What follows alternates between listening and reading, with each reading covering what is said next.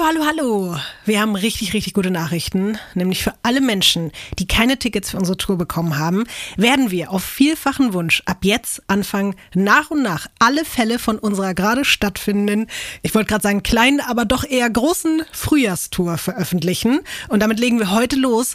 Und Ines hat sogar noch eine andere richtig gute Nachricht. Ja, also ich will jetzt nicht, dass ihr alle durchdreht, aber Kurz vor den Shows, die noch anstehen, solltet ihr auf jeden Fall die Stories von Weird Crimes Podcast verfolgen, weil wir hin und wieder doch mal für die ein oder andere Stadt noch eine Handvoll Tickets haben. Genau, das sind nicht viele Tickets, aber ein paar. Und wir wollen unbedingt auch nochmal darauf hinweisen, lasst euch nicht abziehen von irgendwelchen Scam-Tickets, die hier so im Umkreis sind und wo Leute irgendwie hunderte Euro für irgendwelche Weird Crimes-Tickets haben wollen, die überhaupt gar nicht existieren. Also passt da bitte in der Hinsicht auf euch auf. Ansonsten gilt wie immer, alles, was auf Tour passiert, bleibt auf Tour. Also ihr hört hier heute nur den Fall, das Programm rundherum. Das sehen nur die Menschen, die dann auch wirklich vor Ort sind. Ihr dann vielleicht auch bei der nächsten Tour oder eben jetzt, wenn ihr noch schnell ein Ticket abgreifen könnt. Ines, bist du bereit? Also ich bin bereit. Ines. Lotti. Ines. Lotti. Ines. Lotti. Ines. Lotti. Ines. Lotti. Ines. Lotti. It's too much already. Wir sind gerade mal am Anfang. Oh er Gott. ist nämlich der Meinung, wenn man sein Blut trinkt, dann würde man automatisch. automatisch. Dann hat sie ihn wahrscheinlich einfach Hurensohn, Arschloch, Wichser, was weiß ich genannt. Keine Ahnung. Ein Riesenarschloch. Das Landgericht Baden-Baden verurteilt dann Fredlev. Fredlev.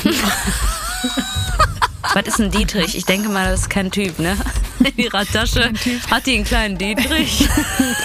Okay, Ines, lassen wir das. Du musst jetzt aber noch kurz hier durch. Du Ja, bitte nimm mich an den anhören. Fuß. Nimm meinen Fuß, Ja. man sich so vorstellt, diese kleinen Hummelfüßchen. Jetzt halte ich mal fest.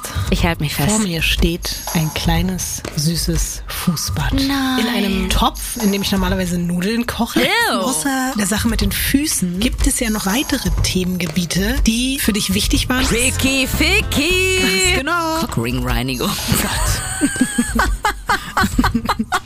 Werden Cockringe gereinigt? Weißt du, was das wie viel Emotionen das bei mir auslöst? Es wird gleich Emotionen in dir auslösen, wenn du hörst, wie viel Watt der neue Radiosender hat, Ines. I'm in.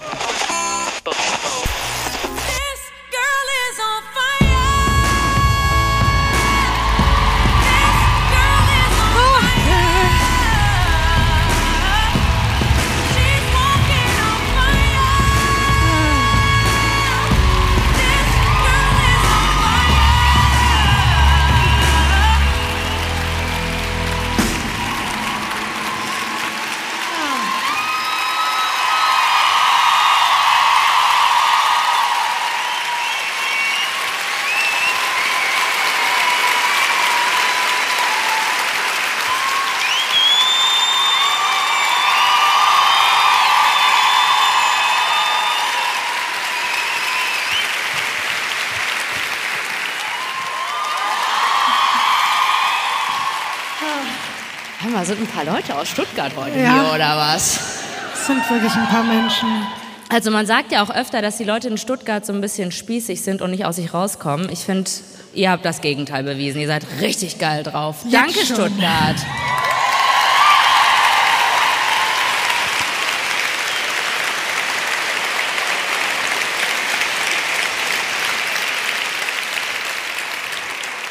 Checkt ihr eigentlich, dass wir in Füßen sitzen? Ist das cool oder ist das cool? Selbst Lotti sitzt in einem Fuß. Ich wurde dazu gezwungen, aber ich sitze lieber in diesem Fuß drin, als dass ich Ines Fuß im Mund habe. Von daher ist es. Ähm, Also ich das will mal sagen, äh, sie wurde dazu gezwungen, war so, oh mein Gott, ich liebe diesen Sessel. Ja.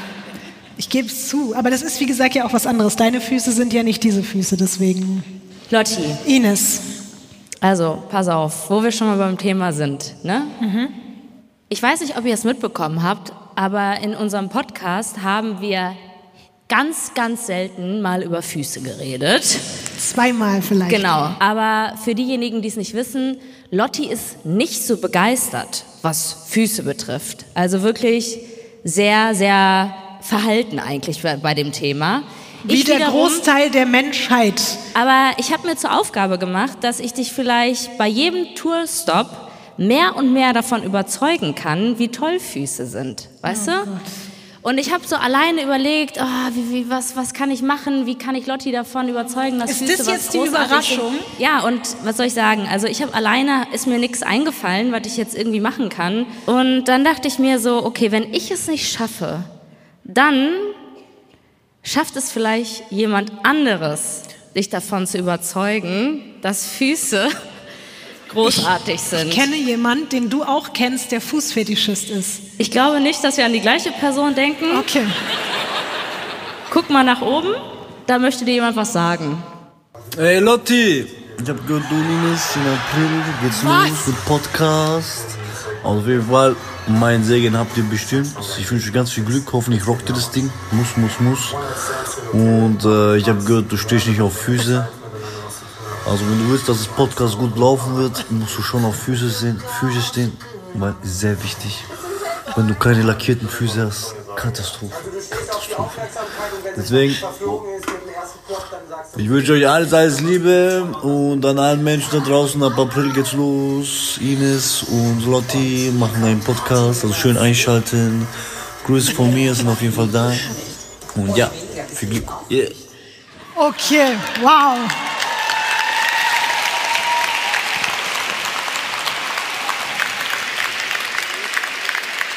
Okay, Ines, ich habe an Cool Savage gedacht, weil der ist bekennender Fußfetischist und darüber hätte ich mich gefreut. Aber das, ich, ich bin überzeugt. Wirklich? Ja. Oh mein Gott, Leute, wir haben sie überzeugt. Schon in der ersten Stadt in Stuttgart.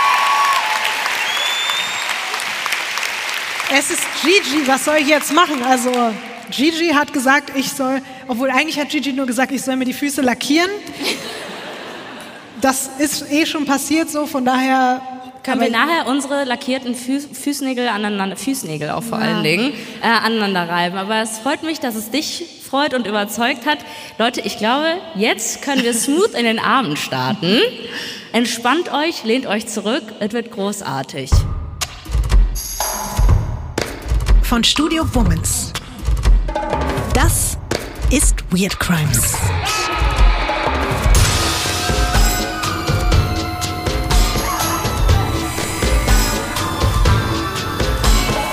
True Crime Podcast über die absurdesten, bizarrsten und unglaublichsten Kriminalfälle. Mit mir, vis-à-vis.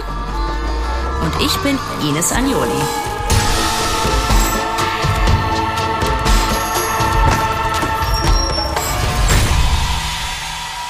Diesmal der liebenswerte Leichenbestatter. Was war das jetzt, der liebenswerte Leichenbestatter? Finde ich erstmal gut, weil liebenswert ist eine gute Eigenschaft. Leichenbestatter ist ein ehrenswerter Job. Ich würde aber sagen, äh, der ist nicht so liebenswert. Also der ist nach außen liebenswert, aber nicht nach innen, oder? Das werden wir jetzt erfahren. Wir begeben uns heute in die vielleicht perfekteste, klischeemäßigste, amerikanischste Kleinstadt, in der wir bislang mit diesem Podcast waren. Und wir begegnen dort dem wahrscheinlich nettesten Menschen, der jemals in all unseren bisherigen Folgen aufgetaucht ist. Aber als dieser unglaublich nette Mensch in dieser unglaublich perfekten Kleinstadt auf die unbeliebteste Person weit und breit trifft, entwickelt sich erst eine besondere Freundschaft und später daraus ein bizarrer und einzigartiger Weird Crimes Fall, den ich dir und natürlich auch euch jetzt hier heute in Stuttgart live erzählen werde. Bist du bereit, Ines? Seid ihr bereit, Stuttgart?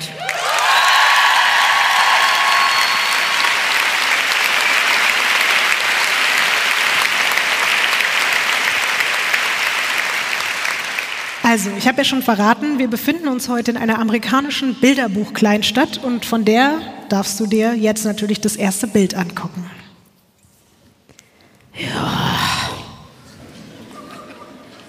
Also Best Small Town in Texas, weiß ich jetzt nicht, ne? Es ist auf jeden Fall hinter dem Schild ein Baum. Ich würde sagen, sehr viele Bäume sogar. Es ist sogar buschig, äh, verwachsen. Aber findest du es nicht auch direkt ein bisschen idyllisch? Ja, es ist idyllisch. Ja, Ja, jetzt hast du wieder. Angst gehabt. Hast du dich wieder zu Tode recherchiert irgendwie und hast gedacht, das muss jetzt, ein, das muss jetzt wirklich ein idyllisches Foto sein. Ja. Ähm, das da unten macht mir irgendwie, gibt mir so creepy Vibes. Kannst du Zum unteren Bild kommen wir gleich noch. Okay. Kannst du dir noch kurz aufheben? Konzentrieren wir uns erstmal auf das obere. Du hast es ja gerade schon vorgelesen. Auf dem Schild steht Welcome to Carthage, best small town in Texas. Und das haben sich die Leute da tatsächlich nicht einfach nur so ausgedacht, sondern zu der Zeit, in der unser Fall hauptsächlich spielt, nämlich Anfang Mitte der 90er, ist diese kleine Stadt mit nur knapp 6500 EinwohnerInnen im Osten von Texas offiziell zur besten Smalltown in Texas und sogar zur zweitbesten Kleinstadt in ganz Amerika gewählt worden. Aber von wem? Von den Leuten selber? Nein, Weil ich komme selber nicht. auch aus dem Dorf, da hat man auch immer gesagt, ja, das ist hier das Schönste von ganz Duisburg. also mit Abstand ist Baal wirklich, das ist das Schönste, was man jemals sehen kann. Nee, da gibt es natürlich ein Komitee dafür und die gucken sich an, wie ist so die Lebensqualität. Und das hat tatsächlich in diesem Fall wirklich auch den ein oder anderen guten Grund. Ich habe mich auch mal auch jetzt auf der ganz aktuellen Website der Stadt umgeguckt und folgenden Abschnitt gefunden. Also ich lese es genauso vor, wie es da steht. Die Stadt Carthage ist als Gashauptstadt der Vereinigten Staaten bekannt und der freundlichste Ort der Welt. Wir haben alles. Gemäßigtes Wetter, viele Jobs, eine niedrige Steuerbasis, gute Schulen, Vereine und Kirchen und die weltberühmte Texas Country Music Hall of Fame. Das spricht eigentlich immer da, dafür, dass es scheiße langweilig da ist, oder? Also wenn man so viele Sachen aufzählt, die gut sind, dann weiß man, da will keiner leben. Deswegen muss man das machen. Ich kann das ja mit der Gashauptstadt mal kurz erklären. Carthage hatte nämlich das ehemals größte Erdgasvorkommen auf der ganzen Welt. Und in den 40er und 50er Jahren sind deswegen dort sehr viele Leute sehr, sehr reich geworden. Und davon profitiert die Stadt tatsächlich bis heute. Und was ja auch erwähnt wurde, ist die Texas Country Music Hall of Fame. Das ist nämlich USA-weit somit die wichtigste Pilgerstätte, kann man sagen, für alle Fans von Country Music. Und darauf sind halt die Menschen im kleinen Carthage sehr, sehr stolz. Es gibt aber noch ein paar andere Gründe, auf die sie stolz sind. Soll ich die mal aufzählen? Sehr, sehr gerne, Lotti. Sie sind auch sehr stolz auf ihren Buchclub, auf Aha. Auf ihre Rodeo- und Line-Dance-Events, Ich hab, wisst ihr noch, als ich gerade das mit dem langweilig erzählt habe? aber auch auf ihre gemeinsamen Community Cleaning Days. Okay, ich wäre jetzt schon raus. Community Cleaning Days. aber jetzt zusammen putzen oder was? Jetzt wird es aber wirklich spannend. Sie sind auch sehr stolz auf den Wer fängt den größten Frosch-Wettbewerb? Oh nein! Tut Oder sind leid. da die Ex-Freunde? Nee, nee, es sind schon echte Frösche damit gemeint. Außerdem den Ugliest Dog Contest, Oh nein! Bingo-Abende, das Bier- und Bratwurst-Festival, das jährliche Oktoberfest, eigens kreierte Musicals, den Taco Tuesday, das Wer fängt das dickste Wildschweinjagdturnier mal, was ist für den? oder auch den Wie Verein. fangen die das? Mit den Händen? Nee, ich glaube, dass man Wildschwein jetzt nicht unbedingt mit den Händen fängt, Ines. Tut mir leid. Und dann haben sie auch noch so tolle Sachen wie den Verein republikanischer Kekse backender Frauen. Und so weiter. Republikanischer Frauen. Ja, Also ich denke bei Texas immer an die ganzen Horrorfilme und Texas Chainsaw Massacre und mir gibt das alles auch genau diese Vibes. Dass das so Leute sind, die, die sich erstmal einen abschruppen, dann irgendwie einen Frosch fangen, dann so ein Rodeo machen, dann irgendwie noch was Weirdes backen, lesen und dann irgendwie auf dem Wildschwein davon reiten. Irgendwie in den Wald und wiederkommen und was war doch mal, was war dann nochmal das letzte, was du gesagt hast? ähm, Kekse backen, den. Ja. Ja, und danach also, einfach so Kekse backen, als ob nichts wäre. Hm? also das heißt, du hättest jetzt nicht so Bock da zu leben. Auf, alleine diese ganze, alleine Ugly's Dog äh, Contest, da wäre ich schon raus gewesen, weil jeder Hund ist schön, oder? Ja. Selbst Henry, wenn er böse guckt. Der Mausigmann, der hätte keine Chance beim Ugliest Dog Contest. Aber beim Wildschwein. Ich glaube, der würde auch einen dicken Frosch fangen. Das, Das glaube ich auch. Aber um auch nochmal zum unteren Bild zurückzukommen. Ich habe das ausgewählt, weil viele Straßen und vor allem auch offizielle Gebäude in und um Carthage sehr, sehr ähnlich aussehen. Und das ist hier auch nochmal ein ganz spezieller Ort. Du hast ja gerade schon gesagt, es gibt dir ein bisschen creepy Vibes. Ja. Möchtest du mal raten, was das sein könnte? Irgendwas Kirchliches oder, äh, also ich würde mal sagen, irgendwas, was mit Kirche zu tun hat, oder? Es ist das offizielle Bestattungsunternehmen in Ach so. Carthage. Ja. Ja, ähnlich. Ja, aber ist da nicht diese Kapelle, wo dann da Ja, auch da- die Bestattung, genau. also die ähm, Beerdigungen stattfinden? Genau. Und in diesem schönen Bestattungsunternehmen arbeitet der Anfang 30-jährige Bernhard Tiede. Und den gucken wir uns jetzt auf dem nächsten Bild an. Hey. Wie ist so dein erster Eindruck von Bernie, wie er von allen genannt wird? Ja, das ist so ein richtiger Komm mal auf den Schoß, oder? auch dann mit seinem Schnäuzer. In welchem, in welchem Jahr befinden wir uns nochmal? Anfang der 90er. Anfang der 90er. Das Also war eine gute Zeit für Mode und Ich- Kosmetik und Ines, so. bei dem Bild sind wir sogar Ende der 80er noch, also es ist so ein, Okay. ein fließender Übergang. Ja, ich meine, die Krawatte und der Sessel haben mir schon auf jeden Fall Vibes gegeben, wo ich wusste, das ist jetzt nicht aktuell. Er sieht auf jeden Fall nett aus. Ich hätte jetzt auch erstmal keine Vorurteile, aber würde mich auch nicht wundern, wenn der äh, noch, wenn da so ein Ehemann verstorben ist, hat der nicht sagt, komm, 50% Rabatt äh, hier für noch andere Aktionen. Wenn du den Mann bestattest, komm doch mal zu mir, ich tröste dich ein bisschen, ne? Das ist inklusive. Vielleicht hast du es ja schon anhand des Namens geahnt, vielleicht aber auch nicht. Bernhard Tiede hat nämlich väterlicherseits deutsche Vorfahren. Er selbst ist aber in den USA geboren und aufgewachsen und er ist vor ein paar Jahren von Louisiana nach Carthage gezogen. Sein Vater war übrigens Musikprofessor und Chorleiter und von dem hat Bernie wahrscheinlich auch sein musikalisches Talent geerbt. Da seine beiden Eltern früh verstorben sind, musste Bernie schon als Teenager für sich und seine Schwester sorgen. Und weil er ziemlich gut darin war, die Puppen seiner Schwester zu frisieren und, wie sie über ihn sagt, es schon immer seine Bestimmung war, Menschen zu helfen, beginnt er mit 16 ein Studium im Bestattungswesen. Obwohl der Job natürlich sehr hart ist, macht es ihn total glücklich, die Angehörigen aufzufangen und ihnen eine Stütze zu sein.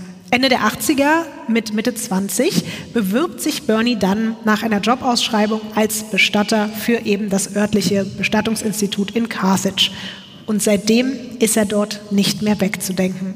Weder als Bestatter noch als Mensch. Alle lieben Bernie. Wirklich alle. Er geht extrem einfühlsam und empathisch mit den Hinterbliebenen um. So liebenswert, dass man sich denkt, ich wünschte, es würde jemand sterben, alleine, dass ich mit ihm abhängen könnte. Ey, das ist gar nicht so weit hergeholt, Ines. Du wirst noch hören, warum. Was auch krass ist, er richtet die Leichen so perfekt her. Dass man besser aussieht tot als äh, lebendig. Manche Ja. sagen, dass es so sein könnte. Sein Chef sagt über ihn, dass er ein Meister im Einbalsamieren und Haare frisieren der Verstorbenen ist. Wirklich keiner seiner Mitarbeitenden hat das zuvor mit so viel Hingabe und Perfektion gemacht wie er. Die älteren, und jetzt kommt nämlich das, was du gerade gesagt hast, die älteren Frauen in Carthage haben, seitdem er da ist, wirklich fast schon so eine Art Vorfreude darauf, wenn die sterben, weil die wissen, dass die dank Bernie dann in ihrem Sarg großartig werden. und dass die dann auch großartig aussehen werden. Es ist wirklich so. Und die wissen halt auch, dass ihre Beerdigung dank ihm einfach ein unvergessliches Event werden wird. Zumindest für die anderen natürlich, weil, also, Singt er dann auch noch da? das ist nämlich genau der Punkt. Bernie kann einerseits exzellente und extrem ergreifende Grabreden halten. Wirklich alle weinen, selbst die Typen, die sonst so sagen, mal, wir weinen nicht, aber dann weinen die. Und er singt einfach wie ein junger Engel. Egal welche Songs sich von ihm für die Zeremonie gewünscht werden, Bernie performt sie alle so perfekt und mit so viel Herz, als wären es seine eigenen. Vor allem mit Amazing Grace bringt er wirklich die Schon ein bisschen drüber auch. Und ne? emotionalsten Kitschfaktor Einwohner zum Heulen. Schon sehr weit oben. Aber es ist halt so. Niemand in Carthage möchte mehr einen anderen Trauerredner Möchte oder nicht- Sänger als ihn. jetzt, niemand in Carthage möchte mehr leben.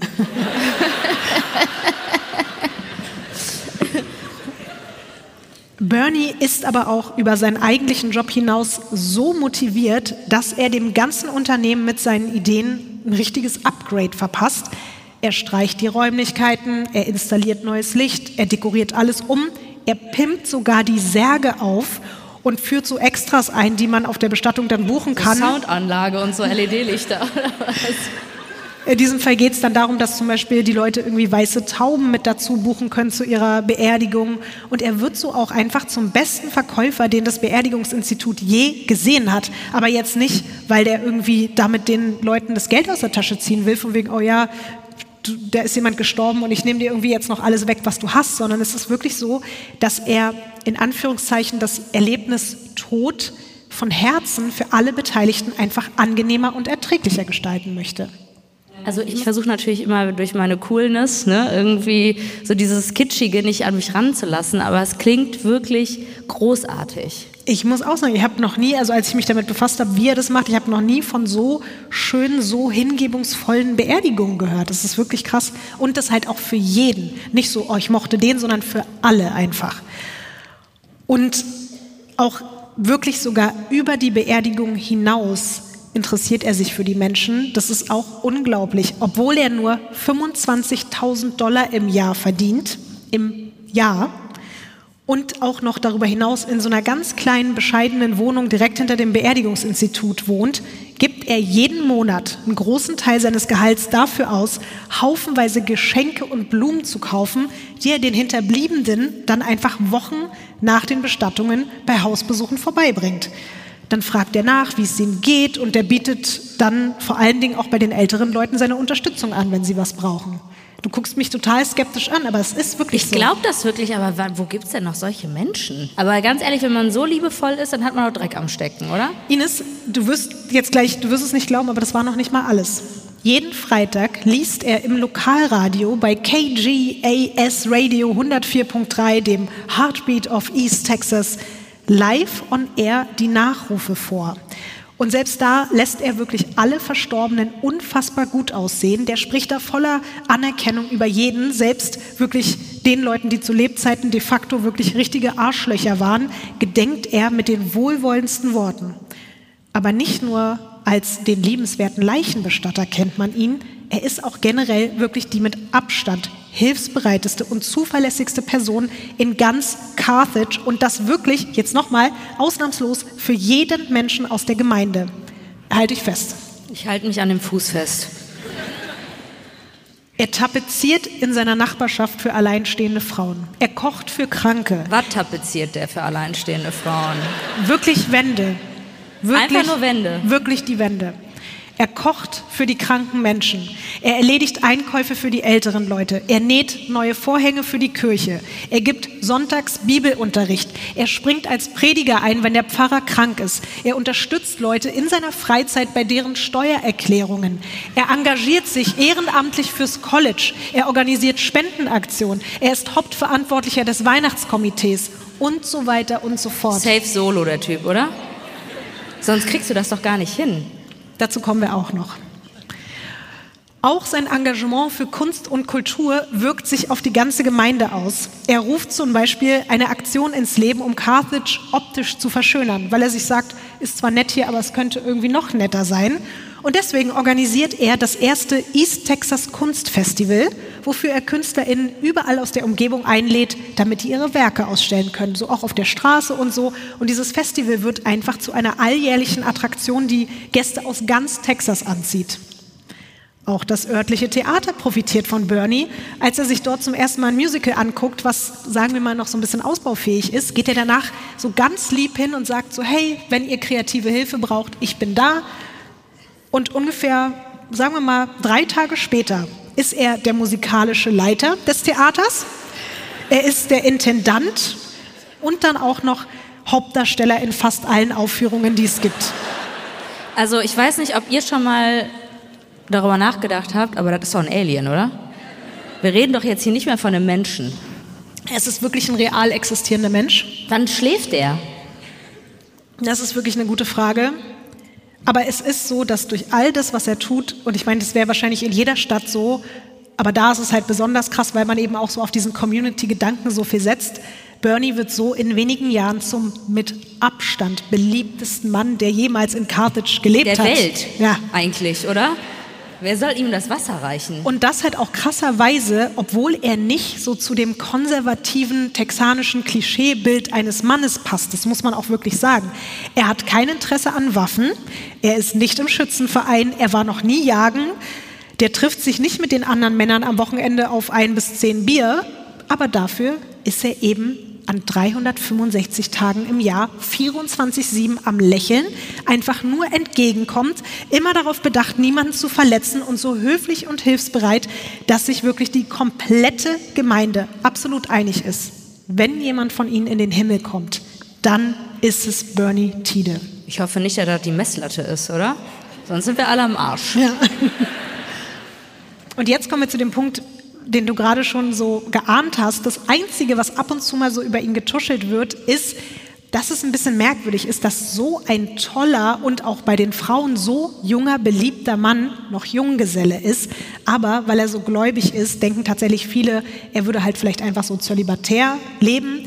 Andere spekulieren wiederum, dass er insgeheim auf Männer steht und das in so einer konservativen texanischen Kleinstadt Ende der 80er, Anfang der 90er natürlich verstecken will. Andere sagen, dass er einfach so viel zu tun hat, dass halt mit diesem ganzen Engagement für die Stadt keine Zeit für eine Beziehung bleibt. Tatsächlich wird Bernie aber nicht mehr lange alleine bleiben. Und das hat mit einer schicksalhaften Begegnung im März 1990 zu tun. Eine Begegnung, die alles verändern wird. Jetzt musst du sowas sagen wie, oh oh. Ach so. Wow. Was kommt jetzt? Es steht mal wieder eine Beerdigung an. Rodney Nugent ist tot. Der war Leiter eines Ölkonzerns und der Bank in Carthage. Der hat sein Geld dazu sehr, sehr clever angelegt und ist dadurch halt noch ein bisschen reicher, kann man sagen, als der Rest der Stadt. Er galt als sehr schroff und war nie sonderlich beliebt bei den Leuten, aber das ist tatsächlich noch wirklich überhaupt gar nichts gegen den Unbeliebtheitsgrad seiner hinterbliebenen Frau, Marjorie Nugent, der übrigens knapp 10 Millionen Dollar hinterlässt. Sie ist die gefürchtetste und am meisten gehasste Person in der kompletten Stadt. Also das absolute Gegenteil von Bernie. Und von ihr darfst du dir jetzt das nächste Bild angucken. Ui. Ich hatte irgendwie, also weiß ich nicht, wie ihr das empfunden habt, aber ich habe irgendwie eine andere, also eine andere Altersklasse gerade erwartet. Ähm, ich hätte nicht gedacht, dass wir jetzt direkt in die Gilf-Area gehen. ja. Wie also, ist so sonst dein Eindruck von ihr? Ich muss sagen, ich mag alte Menschen. Ich Deswegen, weiß. ja, es ist jetzt erstmal, kann ich jetzt nicht so viel Negatives sagen, aber natürlich hast du ein Foto rausgesucht, wo sie jetzt nicht gerade sehr fröhlich und sympathisch wirkt. Also es passt zu dem, was du gesagt Soll ich hast. ein bisschen was erzählen von Marjorie? Sehr gerne. Also wirklich ohne Übertreibung, so wie man von mindestens 99,9 Prozent der Menschen in Carthage sagen kann, alle lieben Bernie, kann man eben auch von 100 Prozent behaupten, alle hassen Marjorie.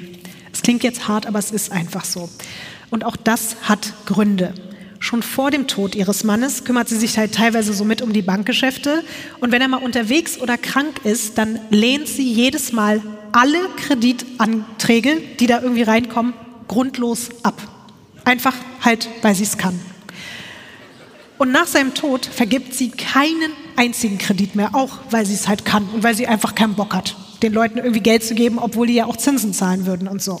Sie ist außerdem bekannt dafür, dass sie gerne mal ihren Gärtner mit dem Besen schlägt. So, aber das kann ich mir bei der irgendwie richtig gut vorstellen. Es war schlecht, ne? Dass man sich auch so denkt, ja gut, getroffen hat die jetzt nicht. Sie wirft auch gerne mal der Haushälterin eine Tasse hinterher, wenn der Kaffee nicht schmeckt. Ui, ja, sympathisch. Die Nachbarn sagen über sie, dass sie ihre Nase so hoch trägt, dass sie in einem Regensturm ertrinken würde.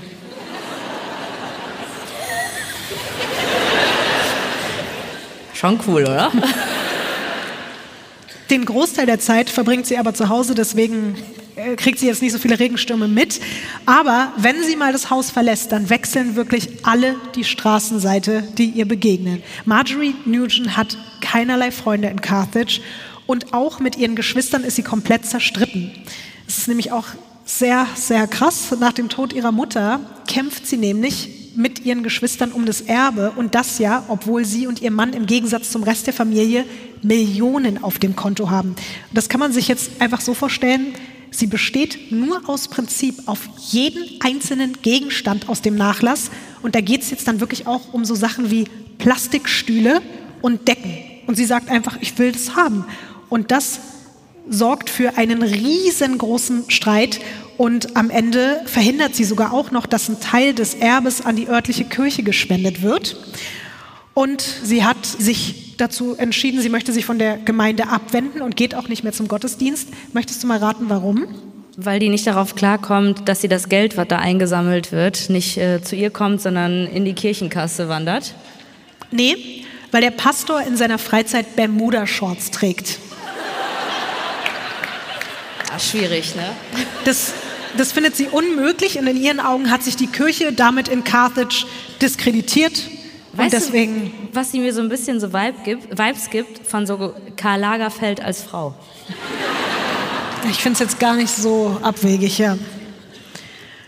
Auch mit ihrem Sohn herrscht Funkstille und weil sie niemanden in der Familie finanziell unterstützen möchte, haben zwei ihrer Enkelkinder versucht, mit einem Anwalt Geld von ihr einzuklagen und sind damit aber gescheitert und seit zwei Jahren hat sie jetzt auch keinen Kontakt mehr mit denen. Also weder mit ihren Geschwistern noch mit ihren Enkelkindern noch mit ihrem Sohn, mit niemandem mehr. Eine ihrer Nichten erzählt später, dass Marjorie jeden einzelnen Menschen auf der Welt gehasst hätte und schon immer so bösartig zu ihren Mitmenschen gewesen sei, dass ihre eigenen Schwestern und ihre Mutter Todesangst vor ihr hatten. Sie haben Marjorie als den Teufel höchstpersönlich bezeichnet.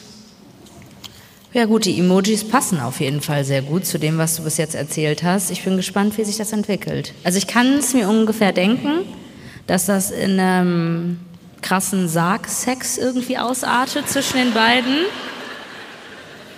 Ähm, aber es ist nur so eine Vermutung. Das ist eine sehr abstrakte Vermutung. Aber, aber wir heißen ja auch Weird Crimes. Richtig. Ne? Ja. ja. Ich hoffe, es wird nicht so weit kommen. Bei der Beerdigung ihres Mannes, ich habe ja schon äh, gesagt, da geht alles los, ist sie jetzt übrigens 75 Jahre alt und sie hat wirklich nichts und niemand mehr außer ihr Geld. Im Gegensatz zum Rest der Stadt hört sie dem beliebten Bestatter Bernie Tiede eher so widerwillig beim Singen der Abschiedslieder für ihren verstorbenen Gatten zu. Aber als ihr kalt wird und sie wirklich auch so ein bisschen anfängt zu zittern, weil die Beerdigung ist draußen, kommt Bernie an, reicht ihr seinen Mantel und als alles vorbei ist, geleitet er sie noch zum Wagen mit dem Chauffeur, der sie dann nach Hause bringt, so wie er es halt immer macht. Ein paar Wochen später steht er dann, so wie er es auch immer macht, bei Marjorie vor der Tür und hat Blumen und Pralinen dabei, um halt nochmal sein Beileid zu bekunden und einfach zu fragen, wie es ihr mit dem Verlust geht und ob sie in irgendeiner Form Unterstützung braucht. Und auch das hätte kein anderer Bestatter freiwillig bei ihr vor der Tür übrigens gemacht. Das Haus, an dessen Tür er klopft, das zeige ich dir jetzt mal auf dem nächsten Bild. Und euch natürlich auch. Ist das von Margie? Wie heißt die Marjorie? Marjorie. Marjorie? Mhm. Das ist Marjories Haus. Habe ja. ich mir jetzt irgendwie krasser vorgestellt. Oh, Ines. Ich habe es ja, wirklich oder? gewusst. Ich habe gewusst, dass das jetzt schon wieder kommt. Also dafür, dass sie sehr, sehr viel Geld haben, habe ich mir jetzt erstmal so ein bisschen trashiger, chaotischer vorgestellt. So ein bisschen, weißt du noch, wie dieser Pink Panther da im Vorgarten? Das war eine Assi-Kneipe im Nirgendwo. Das ist eine Villa in Carthage. Also was ist denn das? Also ja, man kann doch trotzdem assig sein und eine Villa haben, oder? Ja. Also sie wollte doch die Stühle nur aus. Ja. sie wollte doch die Stühle nur aus Prinzip. Sie hat sich die ja nicht da irgendwo hingestellt. Ja, ich also. finde es ehrlich gesagt gar nicht so krass für 10 Millionen auf dem Konto. Ines, das ist eine 900 Quadratmeter große Villa. Ja, sieht man doch nicht, oder? Ja, man kann auch nicht 900 Quadratmeter auf einem Foto zeigen. Ich sag mal so, der, also wirklich der Ausschnitt von dem Foto ist nicht gut gewählt. Ich wusste wirklich, dass es kommen wird. Ich wusste es einfach. Ja, man sieht mehr Zaun als, als äh, Haus.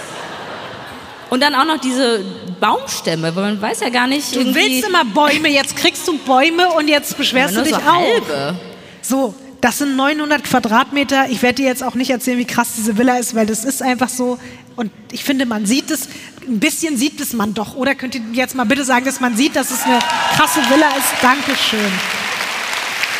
Ich glaube nicht, dass einer von uns hier in so einer Villa wohnt. Auf jeden Fall wohnt Marjorie in diesem Haus und auch nach dem Tod ihres Mannes wohnt sie da, weil sie hat vorher mit ihm zusammen gewohnt. Jetzt wohnt sie da alleine und außer ihren Bediensteten betritt halt schon seit längerem wirklich niemand mehr freiwillig das Haus. Marjorie hat auch jetzt, als Bernie da vor der Tür steht, kein Interesse an irgendeiner Gesellschaft. Sie nimmt die Geschenke an, so nach dem Motto, ja, danke schön, aber schlägt ihm dann die Tür vor der Nase zu. Bernie, der regelmäßig im Kirchenchor singt, hat mitbekommen, dass die Mitte 70-jährige Witwe momentan ohne Familie, ohne Gemeinde, ganz, ganz alleine dasteht. Und deswegen taucht er nur wenige Tage später einfach wieder vor ihrem Haus auf.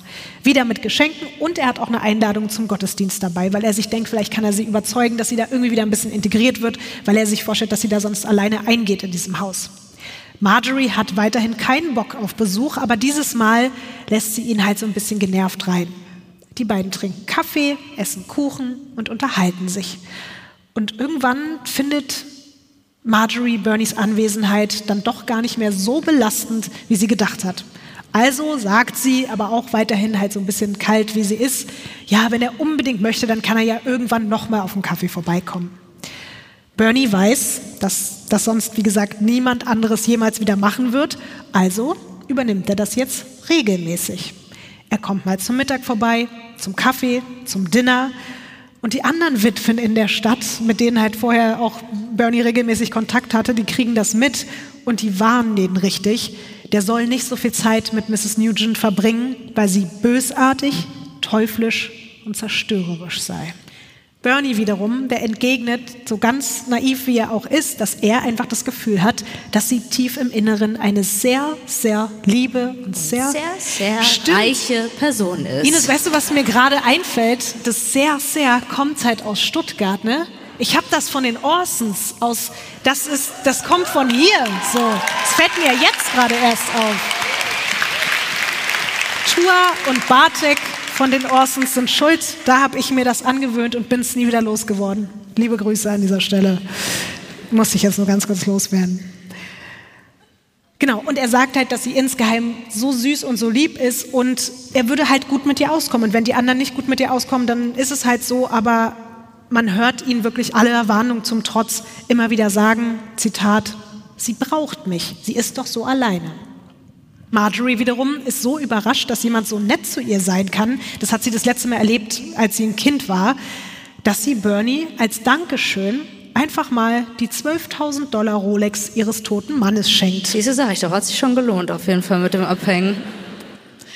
Und das wiederum macht ihn halt auch extrem glücklich, weil der lebt ja, wie ich schon gesagt habe, in sehr bescheidenen Verhältnissen und der ist ja auch meistens auch immer nur der, der Leuten irgendwas schenkt und selbst nichts geschenkt bekommt. Und so werden Bernie und Marjorie trotz mehr als 40 Jahren Altersunterschied unzertrennlich. Ja, wenn man eine Rolex kassiert für ein paar Mal Kaffee, Kuchen essen, dann wird man unzertrennlich, ne? Was aber auch sehr schön ist, Marjorie blüht durch diese Freundschaft förmlich auf. Weil vorher war sie immer nur alleine zu Hause und jetzt ist sie 24-7 mit Bernie auf Achse. Die beiden gehen jetzt regelmäßig zusammen zu Konzerten in die Texas Country Music Hall of Fame. Sie gucken sich Theaterstücke und Musicals an. Sie begleitet ihn auch regelmäßig zu seinen Theaterproben oder Auftritten. Man sieht die beiden jetzt wirklich ständig gemeinsam essen in den bekannten Restaurants der Stadt. Sie gehen shoppen, machen Wellness. Die zwei gibt's nur noch im Doppelpack. Dazu darfst du dir jetzt mal das nächste Bild angucken. No. Jetzt lächelt sie auch. Ja, das ist Bernies Einfluss. Süß. Mit der Bluse auch. Das freut mich richtig, was du erzählt hast. Das ist ja wie so eine, so eine Disney-Geschichte. Ja. Also mit einer Rolex halt noch, aber ähm, und wahrscheinlich noch ein bisschen anderen Geld. Ich freue mich auch, wenn du ein bisschen Sympathie für sie hast. Und ich habe auch extra dieses Bild rausgesucht, weil ich finde, da sieht man schon, dass es ein Riesenunterschied zu vorher ist. Und genau das sehen natürlich auch die anderen Menschen in Carthage. Und generell sind die beiden in diesem 6500 Seelenort jetzt das Gesprächsthema. Natürlich nicht nur wegen des Altersunterschiedes, sondern halt auch, weil sich alle fragen, wie ist der netteste Mann der Stadt oder vielleicht sogar der Welt einfach mal mit der Frau aushält, die wiederum hinter ihrem Rücken alle nur die Furie nennen. Die Leute spekulieren jetzt dann halt auch wirklich, genau wie du es ja, glaube ich, auch so ein bisschen in die Richtung gemacht hast, dass Bernie von dieser steinreichen Witwe einfach bezahlt wird, damit er so viel Zeit mit ihr verbringt. Oder das halt nur macht, weil er darauf spekuliert, vielleicht noch eine Rolex zu bekommen. Es wird auch getuschelt, ob da vielleicht noch mehr sein könnte. Hm. Ficky, ficky. Schließlich halten die beiden manchmal sogar beim Spazierengehen Händchen und ein Nachbar beobachtet, wie Bernie Marjorie einen Kuss gibt. Auf die Wange zwar, aber er sagt halt schon so nach dem Motto, naja, ich würde meine Mutter oder meine Großmutter so nicht küssen. Den Menschen in Carthage wird aber noch mehr Stoff zum Tratschen geliefert, denn das ungleiche Paar verreist jetzt sogar zusammen. Möchtest du mal raten, was für eine Art von Reise die beiden antreten? Also ich würde irgendwie an sowas wie so eine Kreuzfahrt denken, weil ältere Menschen, glaube ich, gerne auf so einem Schiff unterwegs sind. Wir gucken uns mal das nächste klar. Foto okay. an. Oh, ach, guck mal, die lächelt ja noch mehr. Süß. Also wenn ich mir äh, vorstelle, ich wäre die Person, die das Foto gemacht hätte, würde ich einfach denken, guck mal, die Mutter mit ihrem Sohn, ne? Und dann gehst du da irgendwann, klopfst du an der Tür und dann siehst du aber richtig, äh, hier, massier mir mal das Hühnerauge da ein bisschen mit dem Mund. Küss mir das mal weg, Birdie. Das tut oh. weh.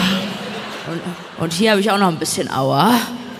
Guck noch mal da und zwischen die Beine. Ah, das tut weh. Sorry, Leute. Boah. Das schneiden wir raus. Das sind so Sachen, die kriegt ihr jetzt hier live mit, ne? Aber so, also wir kriegen, also wir sagen, wir haben einiges immer rausgeschnitten in dem Podcast. Tut uns leid, äh, dass ihr jetzt das auch mitbekommen müsst. Ja, es freut mich, dass ich das mal nicht nur alleine aushalten muss. Ja. Also bei den Hühneraugen war es echt, da habe ich einen richtigen eiskalten Schauer gekriegt. Boah. Kann man so raussaugen. Okay. Okay, ganz schnell. Oder schau mir in mein Hühnerauge, Baby.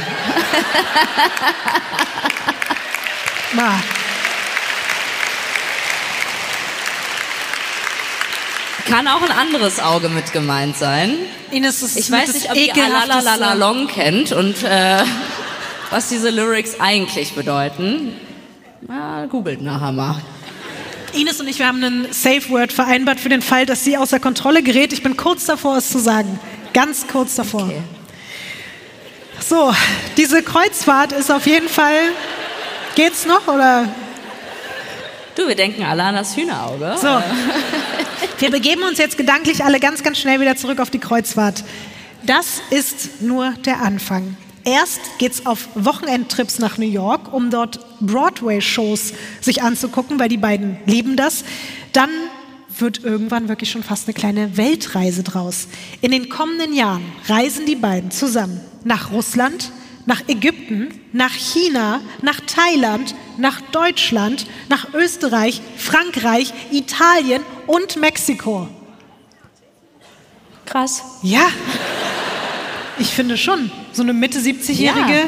also ich finde es finde es auf jeden Fall eine ordentliche, ordentliche Liste. Die hat sich auf jeden Fall so, so eine Art Gigolo irgendwie angelacht ne? und reist jetzt mit dem durch die Gegend und für ihn lohnt sich auch.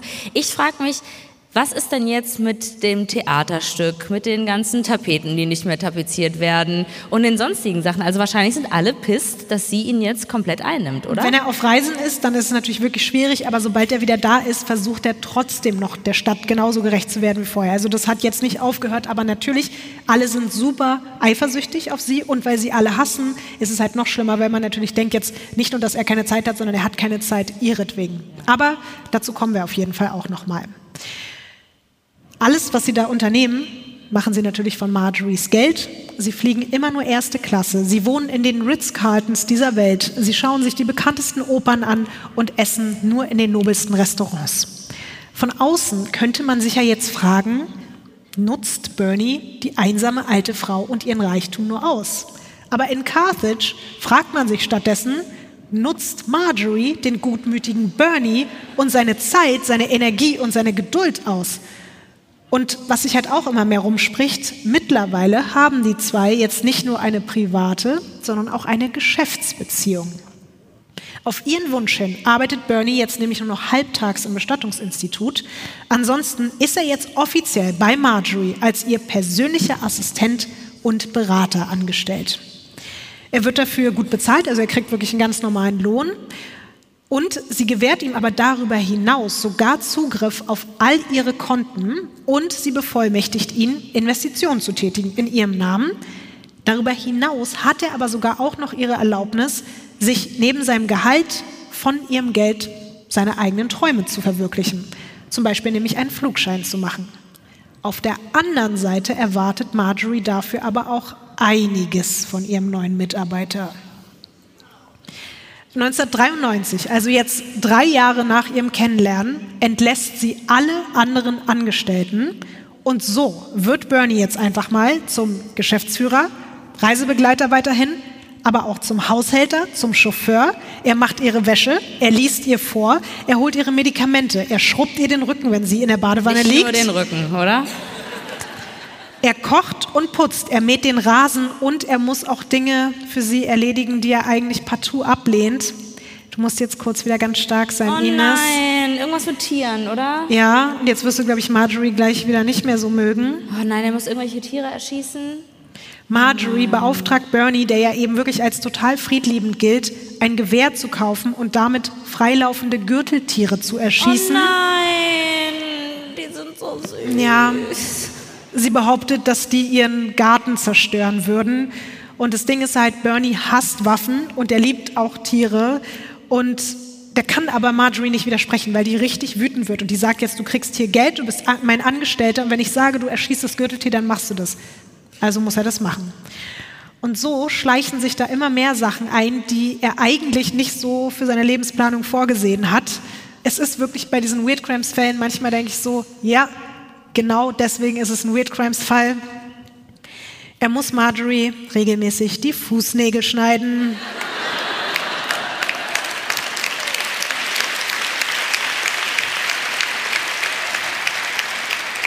Und so schließt sich der Kreis.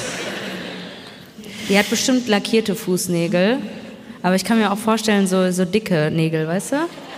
Schon so eingewachsene Ich auch. musste gerade bei lackierte Fußnägel wieder an Gigi denken und mir vorgestellt, ob das für ihn auch, ob alle Füße für ihn, egal von wem sie kommen, im lackierten Zustand schön sind. Oder? Ich glaube, Gigi wäre genau in der gleichen Position wie Bernie gelandet, habe ich irgendwie das Gefühl. Ja, vielleicht. So, wo, wo waren wir stehen geblieben? Gigi hat mich aus dem Konzept. Ich habe gerade an Gigi, wie er Marjorie die Fußnägel schneidet. Das war gerade in meinem Kopf. Das war wirklich sehr, sehr realistisch, dieses Bild. Wow. So, für Bernie ist es auf jeden Fall sehr, sehr schwierig, dieses Leben zu führen. Und der denkt sich auch immer wieder so, was mache ich hier eigentlich? Das geht gar nicht. Ich will keine Tiere töten. Ich möchte auch nicht unbedingt einer anderen Person die Fußnägel schneiden. Aber man muss auch ehrlich sagen, er will den Luxus, den er mit ihr zusammen das erste Mal in seinem Leben genießen kann, jetzt nicht aufgeben. Und er weiß auch weiterhin, dass sie einfach niemanden hat außer ihn. Und tatsächlich, für Marjorie gibt es wirklich nichts und niemanden mehr sonst in ihrem Leben als Bernie. Die Konsequenz, sie schmeißt ihre komplette Familie aus ihrem Testament. Die sollen keinen Cent mehr von ihr bekommen und stattdessen ernennt sie Bernhard Tiede zum Alleinerben ihres Hauses, aller Firmen, die sie von ihrem Mann geerbt hat und generell vermacht sie ihm ihr gesamtes Vermögen. Und damit Bernie jetzt noch mehr in ihrer Nähe ist, kauft Marjorie ihm ein kleines Haus mit zwei Schlafzimmern, nur knapp anderthalb Kilometer von ihrem Anwesen entfernt. Man könnte jetzt ja denken, das ist ja alles super nett, aber im Gegenzug für diese großen Gesten verlangt sie nicht mehr als 100 Prozent seiner Zeit, Aufmerksamkeit und Aufopferung. Und wenn er sich gerade mal ganz kurz mit anderen Dingen beschäftigt, dann sorgt es dafür, dass sie ihm den ganzen Tag aufgebracht hinterher telefoniert, egal ob er gerade Theaterproben hat, ob er eine Beerdigung ausrichtet oder ob er Flugstunden nimmt. Sie besteht darauf, dass er jederzeit bei ihr auf der Matte steht, wenn sie schnipst. Sie kauft ihm deswegen sogar einen Pieper. kennst du vielleicht noch, damit er nämlich keine Ausreden mehr hat, nicht erreichbar zu sein. Und manchmal geht es wirklich nur darum, dass sie einfach ihn anpiept, weil sie einen Kaffee will. Und wenn er 100 Kilometer entfernt ist, dann muss er die 100 Kilometer fahren und ihren Kaffee machen. Auf der anderen Seite verdient er immer mehr Geld. Man kann also eigentlich zusammenfassend sagen, es ist schon ein Geben und Nehmen. Der liebenswerte Leichenbestatter und die reiche Witwe verschmelzen so endgültig zu einer untrennbaren Einheit. Aber dann wird genau diese Einheit auf eine harte Probe gestellt. Und es passiert ein Verbrechen, das die heile Welt in Carthage bis heute überschatten wird. Wir befinden uns jetzt übrigens im November 1996. Nach all den gemeinsamen Abenteuern der letzten sechs Jahre geht es der mittlerweile 81-Jährigen gesundheitlich leider gar nicht gut. Sie hatte gleich mehrere kleinere Schlaganfälle und musste sogar zwischenzeitlich ins Krankenhaus. Sie ist jetzt zwar wieder zu Hause, in dem Haus, was du jetzt nicht so krass findest, ich schon relativ, aber es ist jetzt leider so wie früher, aber diesmal eben unfreiwillig. Sie kann das Haus nicht mehr wirklich verlassen und ist bei allem auf Unterstützung angewiesen. Das sollen aber die anderen in der Gemeinde nicht mitbekommen. Dafür ist sie zu stolz. Sie möchte jetzt nicht für alle irgendwie einfach nur die alte, kranke, pflegebedürftige Witwe sein, sondern sie will weiterhin genau diese Frau sein, die wir gerade eben gesehen haben, nämlich die kulturbegeisterte Frau von Welt, die mit ihrem Bernie die Kreuzfahrtschiffe unsicher macht. Und so soll man sie halt einfach weiterhin wahrnehmen. Nur Bernie ist natürlich komplett im Bilde, was bei ihr los ist und er kümmert sich weiterhin aufopfernd um sie. Nebenbei stemmt er wirklich auch noch weiter, zumindest halbtags eben den Job als Bestatter. Er singt weiter im Kirchenchor, er spielt in diesen ganzen verschiedenen verrückten Theaterstücken mit. Er hilft der kompletten Nachbarschaft wie immer. Also das mit den Tapeten und so weiter, das passiert alles weiter nebenbei. Wie viel Tapete da auch irgendwie ist in diesem Dorf, also wirklich. Da Ich wird mich- also- getapetet, also Vielleicht verlegt er auch mal. Fliesen oder so. Ich weiß es nicht, aber ich will nur darauf hinaus, dass er wirklich weiterhin extrem aktiv auch in der kompletten halt. Nachbarschaft war. Aber dann pflegt er eben auch noch Marjorie, wann immer er kann. Aber irgendwann verschlechtert sich ihr Zustand wieder und sie ist jetzt auf professionelle medizinische Hilfe angewiesen. Und die kann ihr Bernie einfach nicht geben, ob er will oder nicht. Also das, das schafft er nicht. Und deswegen muss Marjorie zumindest erstmal vorübergehend raus aus ihrem Haus und rein in ein Pflegeheim, knapp zwei Stunden von Carthage entfernt. Natürlich nur das allerbeste Pflegeheim, was man irgendwie finden konnte, weit und breit. Bernie soll jetzt, solange sie weg ist, weiter nach ihrem Anwesen gucken. Er kümmert sich auch weiter um ihre Finanzen, so wie er es ja die letzten drei Jahre eh auch schon die ganze Zeit gemacht hat. Er pendelt also zwischen ihrer Villa, seinem kleinen Häuschen und dem Pflegeheim hin und her. Und er taucht ansonsten jetzt halt überall nur noch ohne seine stetige Begleiterin auf. Und das fällt natürlich auf, weil die Leute haben die beiden vorher jetzt jahrelang immer nur zusammen gesehen. Und deswegen kann er natürlich auch langsam nicht mehr in der Gemeinde geheim halten, dass etwas mit Marjorie nicht stimmt. Vermisst wird sie jetzt überraschenderweise von niemandem so richtig, außer von ihm. Also die anderen sind jetzt nicht so, oh schade, dass sie nicht mehr dabei ist. Aber Bernie ist dann trotzdem so, dass er die meisten Leute überreden kann, so Gruß- und Genesungskarten für Marjorie zu unterschreiben, um sie damit ein bisschen aufzumuntern. Die Leute haben keinen Bock darauf, aber Bernie macht halt Bernie-Sachen. Die Nachbarschaft hat übrigens, selbst als sie erfährt, warum sie sich gerade nirgendwo mehr blicken lässt, keinerlei Mitgefühl mit Mrs. Nugent. Eher mit Bernie, weil man halt schon merkt, dass ihn die gesundheitliche Situation seiner engsten Freundin oder was auch immer sie halt für ihn ist, sehr belastet. Aber je länger Marjorie im Pflegeheim ist, desto mehr macht sich auch langsam eine Erleichterung und sogar eine riesige Dankbarkeit im Ort breit. Denn Bernie hat endlich wieder mehr Zeit. Genau das, was du nämlich vorhin gefragt hast. Der ist plötzlich wieder da, um sich um alle anderen zu kümmern und das halt in so einem Ausmaß wie vorher. Und er entwickelt sich gerade vom großzügigsten Menschen der Stadt wirklich zum großzügigsten Menschen des kompletten Universums. Bernie fängt nämlich auf einmal an, in ganz Carthage Geld zu verteilen. Oh, ich habe es befürchtet. Aber findest du es nicht irgendwie auch egoistisch von den ganzen Menschen, weil auch wenn sie jetzt natürlich irgendwie schon so ein Teufel ist, dass er, der so gut ist, dass man ihm nicht eigentlich das wünschen sollte, solange er glücklich ist, dass er macht, was er will. Und alle sind aber eigentlich nur eifersüchtig darauf, dass sie nicht mehr seine Zeit haben. Also statt diese Gutmütigkeit zu wertschätzen, nutzen die eigentlich alle aus, oder? Ich glaube, es ist eine Mischung aus beidem. Also du hast schon recht damit, dass sie natürlich super egoistisch sind und denken, das ist der Engel auf Erden und der hat vorher halt uns gehört und jetzt mussten wir ihn die ganze Zeit mit dieser Furie teilen.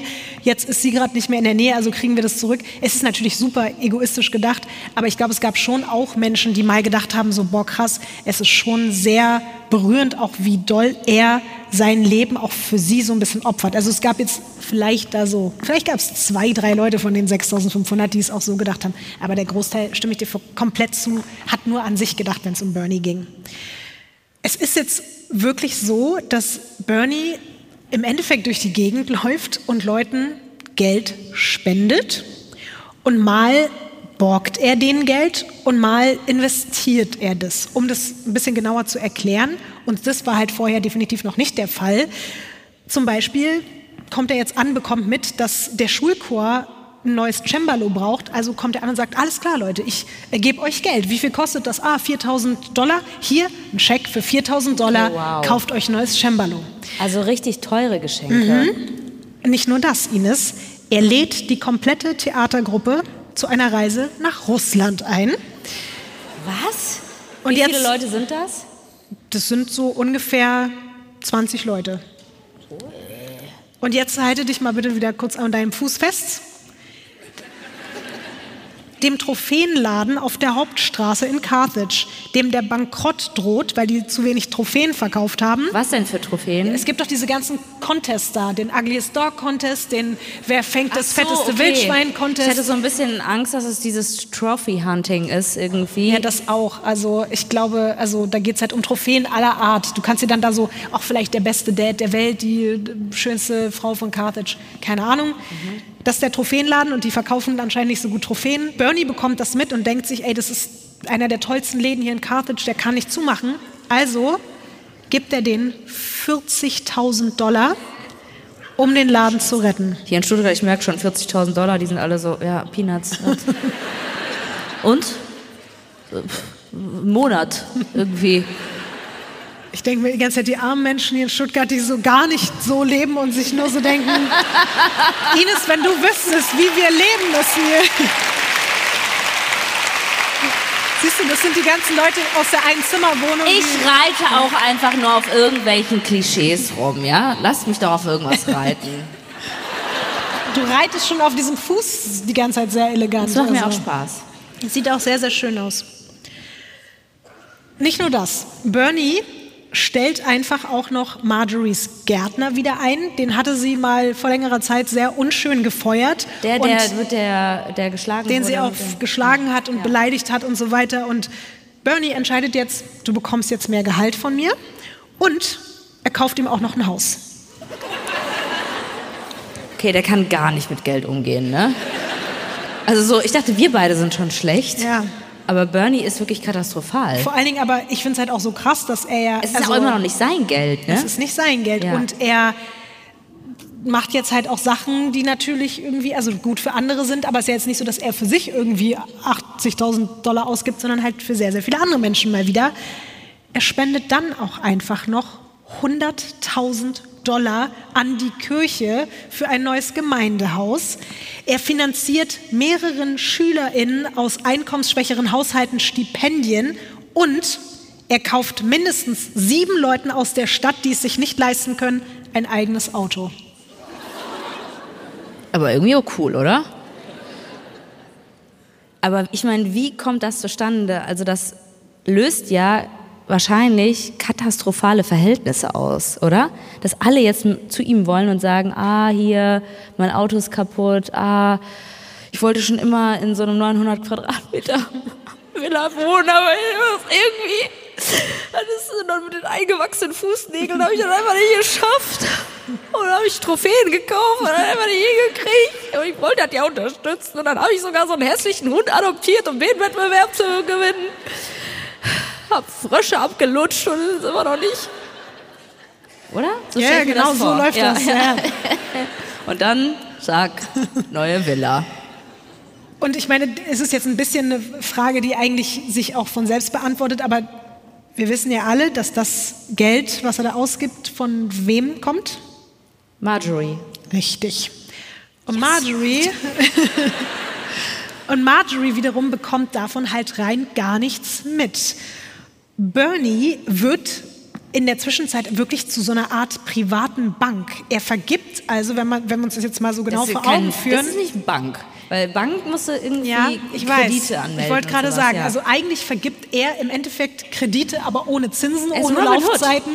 Er nimmt das Geld. Ines, nimm mir jetzt bitte nicht alles. Hier steht jetzt gleich, dass er der Robin Hood von Carthage ist. Okay. Also Ich habe nichts gesagt, Leute. alles Blitzdings Ja. und so. Also, was halt irgendwie auch so verrückt ist, er macht, wie gesagt, er, also ich sag nur Bank, weil es ist ja so, er gibt den Geld ohne Zinsen, ohne Laufzeiten, ohne Verträge und er sagt halt manchmal noch dazu, ey, wenn du das Geld mal hast, wäre das super nett, wenn du es mir zurückgeben könntest. Aber er macht es auch eher, weil er nicht möchte, dass die Leute sich schlecht fühlen, dabei das anzunehmen. Also er will das Geld gar nicht zurück.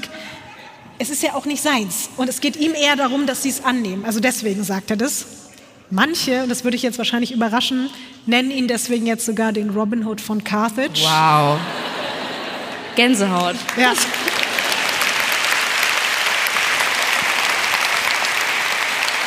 Da wäre ich nicht drauf gekommen, muss ich sagen. Und die nennen ihn natürlich deswegen so, weil er am Ende des Tages ja einfach das Geld der reichsten Frau der Stadt nimmt und an die verteilt, die es nötig haben. Und teilweise eben auch genau an diejenigen, denen Marjorie Nugent die offiziellen Kredite von ihrer Bank verwehrt hat oder die sie bösartig gefeuert hat und die ihretwegen irgendwie auf der Straße saßen, mehr oder weniger. Möchtest du mal schätzen, wie viel Bernie in den letzten acht bis neun Monaten, seitdem Marjorie im Heim ist, von ihrem Geld ausgegeben hat? Wir reden ja jetzt hier nicht von so Kiki-Beträgen, ne? von wegen hier, da will jemand einen Thermomix haben. Sie hatte 10 Millionen. Ich würde sagen, der hat locker davon in acht bis neun Monaten, äh, ich würde eigentlich 8 Millionen sagen. Ich glaube, das ist zu hoch. Und deswegen sage ich,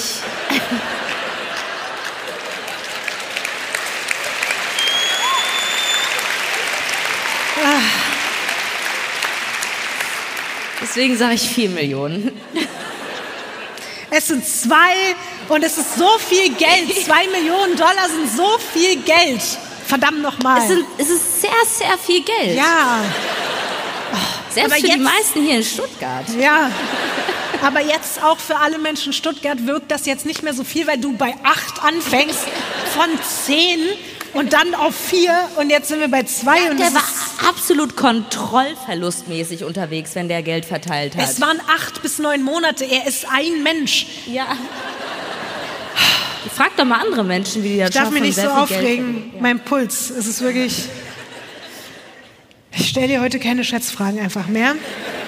Nein, bitte nicht. Es gibt eine Person in Carthage, also ich meine, es gibt viele Personen in Carthage, die mitbekommen, dass da gerade einiges abgeht in Sachen Finanzen, aber einer Person bleiben diese hohen Summen nicht verborgen, die aber wiederum auch nicht ganz so glücklich damit ist. Und das ist Marjories Börsenmakler Lloyd Tiller. Der ist nämlich der einzige Angestellte von allen, der nicht gefeuert wurde. Es war ja da dieser Moment, als sie gesagt hat, Bernie, du übernimmst jetzt alle Aufgaben und da wurden ja alle entlassen, außer dieser Lloyd Tiller. Und der beobachtet das Ganze, kriegt so mit, boah, da gehen ganz schön hohe Summen von dem Konto ab. Deswegen versucht er schon seit Monaten an Marjorie ranzukommen. Aber wir sind natürlich noch in Zeiten, da hat jetzt irgendwie Marjorie kein Handy dabei oder so. Und er will sie aber einfach gerne darüber informieren, was auf ihren Konten abgeht. Der kennt seine Klientin gut genug, um zu wissen, dass sie die Leute in der Stadt alle so sehr verabscheut, dass sie ihnen niemals so viel Geld überlassen würde. Aber Bernie hat sie bislang erfolgreich von seinen Kontaktversuchen abgeschirmt. Tiller hat also keine Chance, mit ihr zu reden. Und er hat weder die Telefonnummer noch die Adresse, geschweige denn den Namen des Heims bekommen. weil sie halt angeblich absolute Ruhe bräuchte, aber er denkt sich schon so, ja, ja, genau, ich weiß, was du hier abziehst und du willst sie halt einfach nur, oder du willst mich davon abhalten, sie darüber zu informieren, was da passiert. Der Börsenmakler will das jetzt aber nicht mehr weiter hinnehmen. Später sagen einige, dass er sich eigentlich keine Sorgen um ihr Geld an sich gemacht hat, sondern dass es ihm auch nur am Ende darum ging, dass er Angst hatte, dass er selbst nicht mehr genug von ihrer Kohle abgreifen könnte, weil halt Bernie alles davon an andere Leute verteilt. Tiller meldet sich also beim Sheriff Department in Carthage. Was glaubst du? Was machen die? Nichts. Erstmal wochenlang Nichts. Weil das Ding ist, die kennen und lieben ja Bernie auch alle. Und die profitieren ja im Endeffekt irgendwie auch alle in Carthage von diesem Geld. Und die können sich aber auch nicht vorstellen, dass er irgendwas tun würde, was jemand anderem schaden könnte. Aber sie müssen es dann doch irgendwie ernst nehmen, weil dieser Tiller dann auch nervt und immer wieder anruft und sagt, habt ihr jetzt irgendwie geredet mit ihm, was ist jetzt hier los? Ich brauche jetzt hier irgendwie Antworten, sonst gehe ich irgendwie vielleicht noch in die nächstgrößere Stadt. Und deswegen machen sie es so, dass sie irgendwann Marjories Sohn Bescheid geben. Und der hat ja selbst schon seit super langer Zeit keinen Kontakt mehr mit seiner Mutter. Aber auf seinen Druck hin fährt dann ein Beamter zu Bernie und fragt halt, ob da alles in Ordnung ist mit Mrs. Nugent und ihrem Geld und so und ob es da irgendwelche Probleme gibt und so. Und Bernie versichert halt, dass es einfach gerade eine schwere Zeit ist und dass sie sich immer noch von ihren Schlaganfällen erholen muss und dass sie einfach keinen Kontakt zu irgendwem wünscht. Und die Investitionen für die Stadt wären mit ihr abgesprochen. Und dann entschuldigt er sich für die entstandenen Umstände und der Polizist klopft ihm halt auf die Schulter und wünscht ihm einfach viel Kraft und dann fährt er weiter. Aber Marjories Sohn, der will es nicht dabei belassen. Zusammen mit seiner ältesten Tochter fährt er nach Carthage, um das riesige Anwesen, wie es hier steht, das riesige Anwesen mit den 900 Ich Quadratmetern. habe auch nicht gesagt, dass es nicht riesig ist. Ich habe einfach nur gesagt, es sieht nicht nach dem Preis aus, was Okay. es wert ist. Ich habe dir den Preis gar nicht gesagt, aber gut. Stimmt. Dann nehme ich das zurück und sag, du hattest von Anfang an recht, was du vorhin gerade gesagt Danke. hast. Schön. Auf jeden Fall fährt der Sohn von Marjorie jetzt zusammen mit ihrer Enkelin zum Anwesen seiner Mutter, um das Ganze zu, zu durchsuchen, weil die denken sich, vielleicht gibt es ja irgendwie eine Rechnung vom Pflegeheim oder so und dann wissen wir, wo sie sich überhaupt aufhält, weil das wissen die ja auch nicht. Ihr Sohn und die Enkelin waren ja auch schon eine Weile nicht mehr in dem Haus und das Erste, was denen auffällt, was ich auch schon wieder sehr skurril finde, alle Bilder von Marjories verstorbenem Mann sind weg, stattdessen alles voll mit eingerahmten Bildern von Bernie. Das ganze Haus Ich ist hatte voll. schon das Gefühl, dass der ein Psycho sein könnte. Also, Aber er hat die Bilder da nicht aufgehangen, sondern Marjorie Ach hat die so. Ah. Bilder da aufgehangen. Ja. Marjorie hat alle Bilder von ihrem Mann weggepackt und hat nur Bilder von sich, also von sich mit Bernie oder von Bernie alleine dahingestellt. das finde ich okay. Das ist in Ordnung. Das Ding ist aber, sehr viel mehr finden die da jetzt auch nicht, als sie da durch das Haus laufen und sich irgendwie alles angucken. Es gibt keine äh, Bescheinigung von irgendwelchen Pflegeheimen oder so, wie sie gehofft hatten. Man hat also weiterhin keinen einzigen Anhaltspunkt dafür, wo sich Marjorie aufhalten könnte. Oh oh. Bis Oh oh. sie die Abstellkammer betreten Lotti. und Die- dort, Oh nein. Ines, Oh beruhige Gott. dich. Und dort finden Sie die Antwort auf die Frage, wo Marjorie die letzten neun Monate gesteckt hat. Gesteckt hat. Du darfst das nächste, du darfst das nächste Foto umdrehen.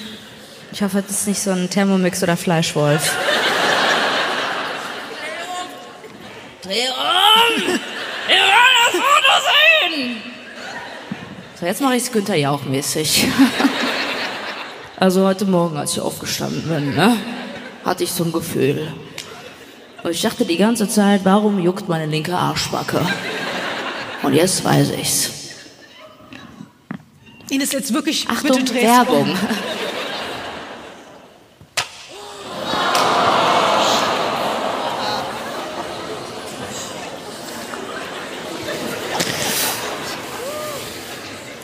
Naja, wenigstens war sie cool.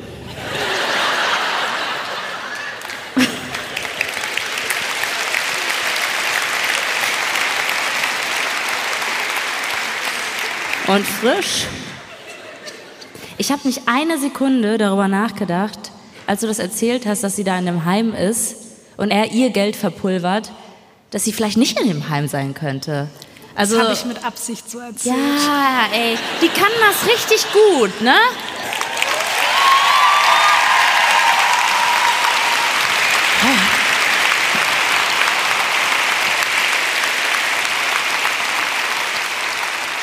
Jetzt hat der Bernie die gekillt und in, in eine Kühltruhe gepackt oder was?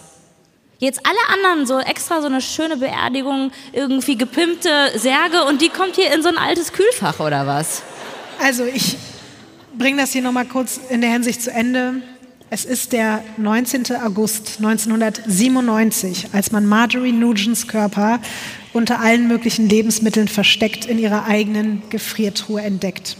Komplett? Komplett. Sie hat dort ein Dreivierteljahr gelegen, ohne dass es auch nur ein einziger Mensch bemerkt hätte. Ihr Körper ist einbalsamiert, so professionell und perfekt, wie es nur einer in der Stadt kann. Und sie war gut frisiert. Ein paar Stunden später wird der mittlerweile 39-jährige Bernie Tiede, der gerade in einem Restaurant in Carthage ein Abendessen für die Jugendmannschaft des örtlichen Baseballteams und deren Eltern ausrichtet und natürlich alle einlädt auf Kosten einer bestimmten Person, die wir kennen, vor den Augen der fassungslosen Nachbarschaft und der Kinder von mehreren Polizisten festgenommen und abgeführt. Was glaubst du, Ines, wie reagiert Bernie, als man ihn abholt und damit konfrontiert, Verdächtiger in einem Mordfall zu sein? Ja, ich denke mir, der wird wissen und sagen, ja, ich war's. Oder? Aber so von seiner Stimmung her, was denkst du? Gechillt. Ich glaube jetzt nicht, dass das so ein hysterischer ist, der dann so, oh! oder der singt Amazing. Ja, es stimmt. Ich hab die Alte gekillt. Die alle im Dorf wollten es auch. Und das Geld tat so gut. Fuck, ey.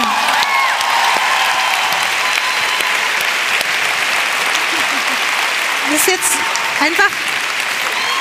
Das war jetzt fast besser als das, was jetzt kommt. Aber wir hören uns jetzt mal tatsächlich zum ersten Mal jetzt auch und auch zum einzigen Mal, glaube ich, für heute Bernies Stimme an. Und da erzählt er nämlich, wie sich das so angefühlt hat, als er festgenommen wurde. I was so relieved when they came for me and arrested me. It felt like this big weight had been lifted off my shoulder. Weißt du was? Ich glaube dem das sogar. Ich glaube dem das auch. Irgendwie, warum hat er die denn jetzt gekillt? Ja, ja, Ines, also das sage ich dir doch jetzt alles bald gleich, Ja, aber wir lassen es mal. Irgendwie, das Absurde ist, er hat jemanden umgebracht und irgendwie tut er mir trotzdem leid, weil im Inneren wissen wir, er ist ja eigentlich ein extrem guter Mensch und es wird wahrscheinlich irgendein Grund sein, also der Sinn ergibt, oder? Erstmal nochmal ganz kurz Also nicht, dass alle. ich sage, dass man das machen soll, weil es irgendeinen Grund gibt, der Sinn ergibt, aber Ich Ich sage halte es die nur ganz kurz für alle, die den Ton hier gerade nicht ganz mitbekommen haben. Er sagt halt, dass er extrem erleichtert war und äh, dass es sich einfach angefühlt hat, als wenn ein Riesengewicht von seinen Schultern genommen worden wäre. Ich werde jetzt aber nicht einfach so direkt sagen, was passiert ist, weil wir müssen ja jetzt hier Schritt für Schritt uns der ganzen Sache noch ganz kurz annähern. Was man auf jeden Fall sagen kann, ist wirklich zwei Minuten, nachdem er sich da in diesem Vernehmungsraum hingesetzt hat, hat er ganz ruhig, auch wie du es gerade gesagt hast, ein Geständnis abgelegt. Er erzählt, wie er am 19.11.1996 Marjorie wie immer um 7 Uhr morgens das Frühstück zubereitet hat, wirklich wie jeden Tag. Dann ist er zu seinem Haus zurückgegangen, um zu duschen und gegen 10 ist er wieder bei ihr angekommen, um sie abzuholen und mit ihr zur Reinigung zu fahren. Und dann stand da das Gewehr, mit dem er immer die Gürteltiere jagen musste. Und dann hat er ihr in den Rücken geschossen. einfach so, oder was? Viermal. Genau so erzählt das bei der Polizei. Und nachdem er sie dann erstmal provisorisch in die Gefriertruhe gelegt und das Blut weggewischt hat, ist Bernie tatsächlich zur Probe seiner nächsten Theateraufführung am College gefahren. Als frisch gebackener Mörder. Er hat dort gesungen und getanzt. Und danach hat er noch die ganze Besatzung auf ihre Kosten zu Pizza Hut eingeladen. Das ist, das ist ein Tarantino-Film, oder? Könnt ihr euch das vorstellen? Er knallt einer alten Frau viermal in den Rücken und geht danach so irgendwie noch so sein Theaterstück nach und dann so, aber jetzt alle noch Pizza hat, oder? Äh, Pizza, so Pizza hat. Hier schön mit dem Käserand das. Und um das jetzt wirklich auch nochmal für alle zusammenzufassen, falls es vielleicht irgendwer nicht mitbekommen hat, ne? Es gab niemals einen Schlaganfall. Es gab keinen Krankenhausaufenthalt. Es gab kein Pflegeheim, sondern es gab nur einen Mord von Anfang an. Also all das, was ich euch jetzt hier erzählt habe, hat er allen anderen erzählt, ist aber niemals passiert. Bernie wird dementsprechend auch wegen First Degree Murder, also wegen der vorsätzlichen geplanten Tötung von Marjorie Nugent, angeklagt und ihm droht dementsprechend lebenslänglich. So Ines, was glaubst du, wie reagiert Carthage jetzt auf diese Neuigkeiten? Ich glaube natürlich, sie sind extrem schockiert, dass er so weit gehen konnte, weil der war ja in deren Augen ein absoluter Engel auf Erden. Und auch so sehr die diese Marjorie gehasst haben, ist das natürlich eine Tat, die sich keiner vorstellen kann. Und dann fängst du natürlich irgendwie an zu zweifeln und hinterfragst Dinge. Ich weiß nicht, ob sowas wie trotzdem ein Verständnis da ist, dass sie sich vielleicht gedacht haben, die alte Frau hat ihn so zur Weißglut getrieben, dass er gar keine andere Wahl hatte. Also man hat natürlich immer eine andere Wahl, als jemanden umzubringen. Aber dass sie quasi der Auslöser war. Ich glaube aber trotzdem, dass die meisten Menschen eher schockiert sind und ihn eigentlich nicht mehr haben wollen in, in, in the beautiful, best, best small town of Texas. Du hast halt recht, alle sind zutiefst geschockt die Gemeinde trifft sich erstmal wirklich auch zu einem Gottesdienst, weil alle sagen, wir müssen erstmal beten. Naja, das hilft Aber nicht für Marjorie, sondern für Bernie. Und Ihnen ist jetzt wirklich, es ist wieder Zeit zum Festhalten, weil alles, was du gerade gesagt hast, würden wir jetzt so mit normalem Menschenverstand sagen, ist aber nicht so in Carthage passiert. Ein Stadtrat sagt später, Zitat, von dem Tag an, an dem die Tiefkühltruhe geöffnet wurde, konnten sie niemanden in der Stadt finden, der meinte, arme Frau Nugent. Die Leute hier haben alle gesagt, armer Bernie. Während die Leute da alle für Bernie beten, ist es so, dass die Regierung wirklich alles beschlagnahmt und schließt, was Bernie mit Marjories Geld bezahlt hat. Also alle Autos, alle Häuser, alle Läden, sogar das Gemeindehaus der Kirche wird wieder abgerissen. Was? Ja. Man, das ergibt doch gar keinen Sinn. Aber man sagt, das hat er halt unrechtmäßig von ihrem Geld bezahlt und. Stellt euch mal vor, der hätte Silikonbrüste bezahlt, ey. Sorry. Daran habe ich gar nicht gedacht, aber du hast wirklich recht, weil die haben die Leute aus den Häusern geholt, zum Beispiel den Gärtner, und haben das Haus abgerissen und gesagt, ja, Pech gehabt. Ja. So, und haben den Leuten aus ihrer, also die Autos weggenommen, in denen sie drin saßen und so. Von daher finde ich den, die Sache mit den Silikonbrüsten einen interessanten Ansatz. Ähm, dazu ist es zum Glück nicht gekommen. Was aber auch da wieder so krass ist, die Menschen in Carthage sind dann nicht sauer auf Bernie, so nach dem Motto, der hat uns hier von Geld, was nicht ihm gehört hat, irgendwelche Sachen gekauft, die werden uns jetzt weggenommen, sondern die sind sauer auf Marjorie, weil die sagen, das passt doch wieder zu der, selbst aus dem Jenseits gönnt die uns nicht, dass wir hier irgendwie noch irgendwas behalten dürfen, so. Und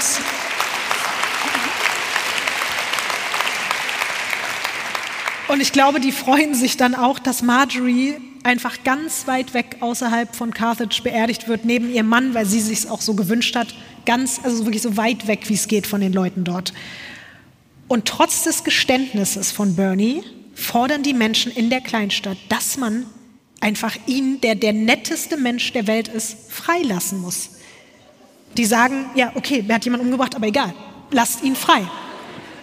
Und auch dazu, ich weiß, es ist nicht ganz so gut zu verstehen, weil der so einen richtig geilen texanischen Akzent hat, aber wir versuchen es jetzt einfach mal. Hören wir uns einen kurzen Ton von Danny Buck, dem Bezirksstaatsanwalt, an. People in the community were coming in saying Barney was a real good guy. If he killed her, he had a reason for doing it. Poor Barney. He had his groupies. Okay, ich glaube, der letzte Satz, had his groupies, reicht eigentlich schon, oder? Hast du davor aber auch was verstanden? Ja, klar. wir sprechen eine und dieselbe Sprache. Also. Er hat erzählt, und also das ist auch wirklich so krass, die Leute kommen zu ihm ins Büro, also wirklich jeden Tag stehen die Leute teilweise Schlange vor seinem Büro, kommen rein und sagen, ey, Bernie ist so ein guter Mensch. Wenn der sie getötet hat, dann hat der einen guten Grund gehabt. Armer Bernie. Und er sagt dann eben auch, dass er wirklich richtige Groupies hatte.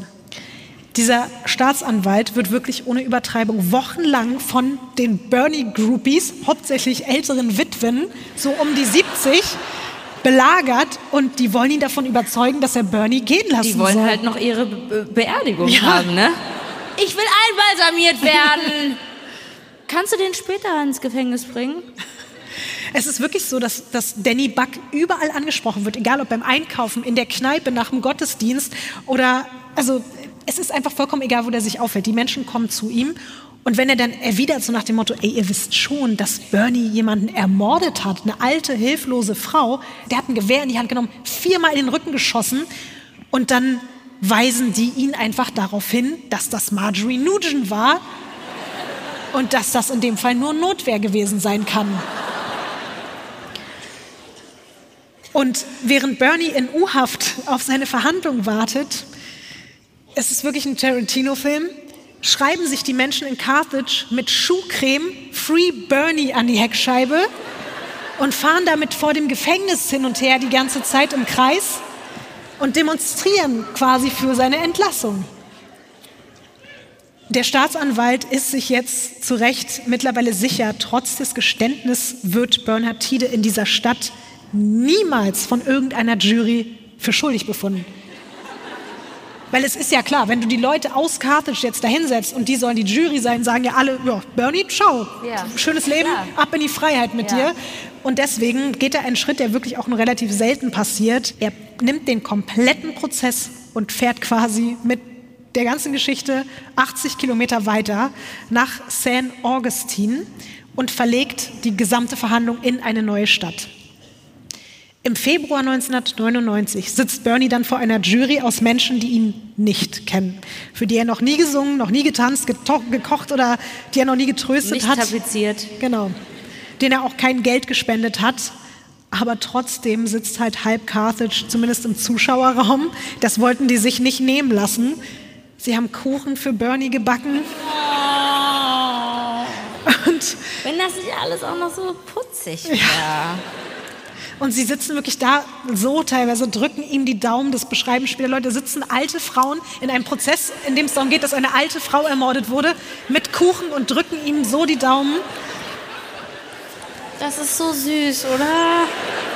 Die Omas. Die drücken Däumchen. Und Ihre was auch schrumpeligen Hände drücken die so zusammen und backen damit vorne noch Kuchen und sitzen dann da.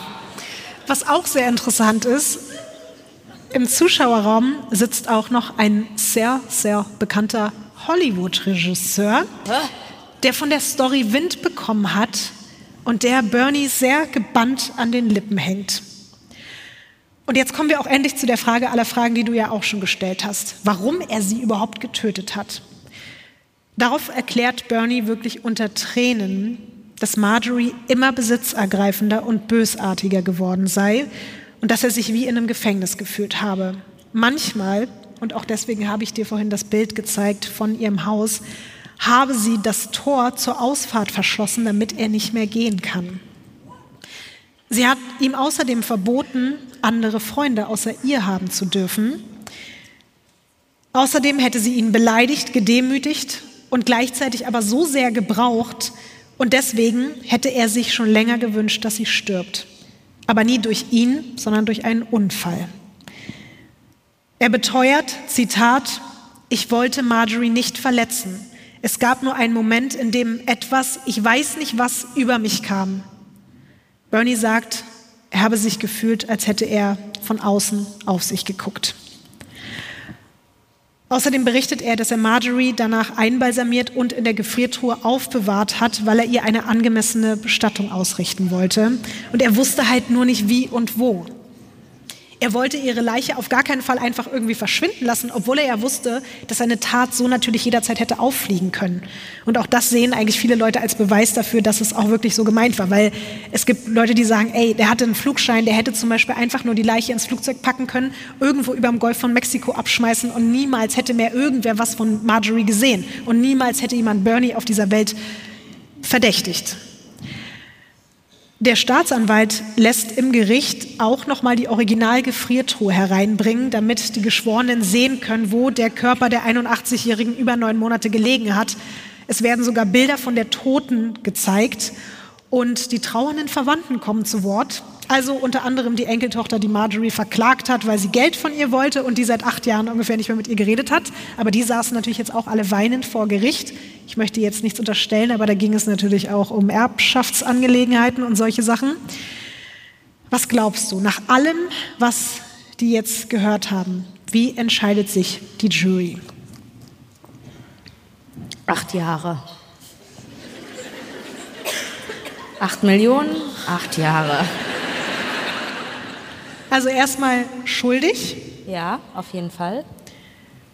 Bernie bekommt lebenslänglich. Oh nein. Und ähnlich wie ihr jetzt reagiert und du, reagieren auch die Leute aus Carthage. Die brechen bei der Urteilsverkündung in Tränen aus. Die rufen, wir lieben dich, Bernie, als er aus dem Gerichtssaal geführt wird. Viele kommen ihn später auch besuchen im Knast. Die schreiben dem Gefängnisdirektor Briefe, er solle ihm Freigang gewähren, damit er bei dieser und jener Beerdigung singen könnte. Aber das passiert natürlich nicht. Und Bernie macht im Knast da weiter, wo er draußen aufgehört hat. Er gründet eine Bibelarbeitsgruppe. Er bringt Mitinsassen das Kochen bei. Er gibt auffälligen Straftätern Verhaltenscoachings. Und er findet sich irgendwie mit seinem neuen Leben ab.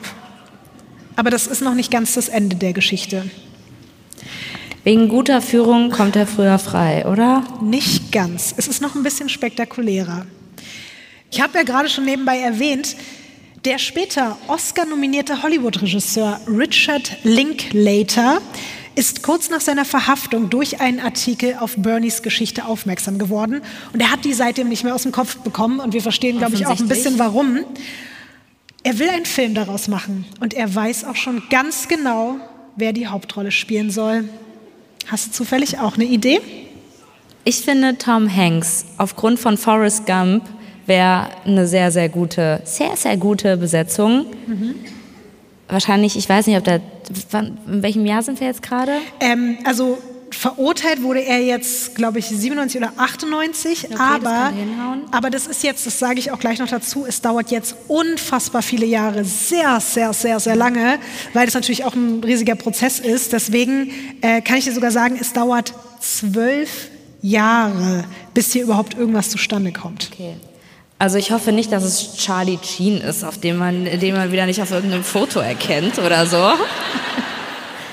Es ähm, ist nicht Charlie Sheen. Ja. Ich würde, ja, ich finde Tom Hanks wäre eine super okay. Besetzung. Ich hatte auch kurzzeitig an Leonardo DiCaprio gedacht, aber ich meine, jeder, der den privat kennt, weiß, das ist auf jeden Fall nicht seine Rolle. Ähm, ja, und sonst vielleicht noch so ein Schmierlappen wie Richard Gere oder sowas. Das würde, glaube ich, auch noch passen. Vom ersten Zusammentreffen des bekannten Schauspielers und Bernie im texanischen Hochsicherheitsgefängnis gibt es jetzt ein Foto. Und ich sage es jetzt nochmal, wie gesagt, dazu. Es hat zwölf Jahre gedauert. So lange sitzt Bernie jetzt schon, damit die überhaupt sich treffen durften. Und von diesem Treffen gucken wir uns jetzt. Ist da jetzt der Schauspieler an. drauf? Ist der Schauspieler mit Und kenne ich den? Ja. Ja? Ja. erkenne ich den? Ja. Wenn nicht, dann hast du echt ein Problem, Ines. Also. Oh. Wer ist es? Ja. Was?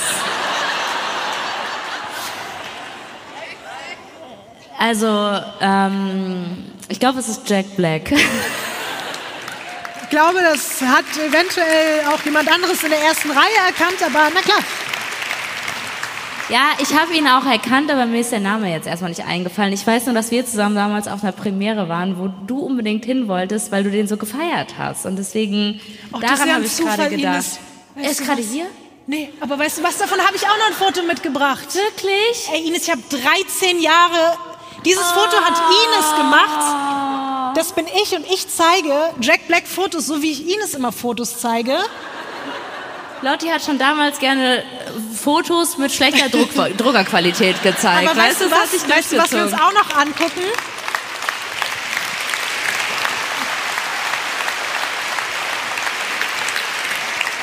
Das ist so krass, weil das war 2011 und da waren natürlich ganz, ganz viele andere Medien auch noch. Und später gab es einen Beitrag bei einem großen, sehr bekannten Fernsehsender und einer sehr bekannten Fernsehsendung.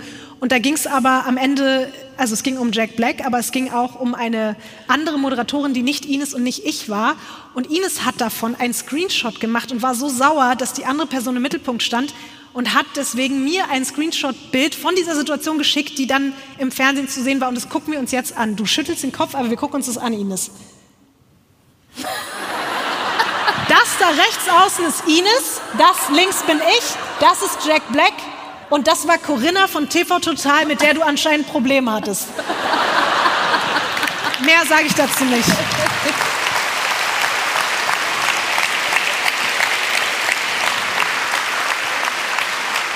Ich glaube, dass die unsere Frage geklaut haben und dass ich deswegen sauer war. Aber wie cool ist meine Sonnenbrille, bitte? da sieht man, dass das schon sehr lange her ist, oder? Ich fand es auf jeden Fall schön, weil das ist einfach 2011 gewesen, 8.6.2011. So lange kennen wir uns schon und noch viel länger. Und wir haben einfach sehr verrückte Sachen schon erlebt. Deswegen wollte ich das ganz kurz heute mit euch und dir auch noch Ja, das teilen. ist so schön. Weil wir einfach Jack Black kennen. Wir sind so mit ihm und, Ja. und Und deswegen liebe Grüße an Corinna. Ich habe wirklich gar kein Problem Ja. mit ihr. Und deswegen gucken wir uns jetzt aber noch mal ganz kurz auch das Bild äh, wieder zurück an von Jack Black und natürlich auch von Bernie zusammen im Knast. Willst du noch kurz vorlesen, was da steht, Ines? I just think it's important. If I'm gonna play a real person, that I should meet you.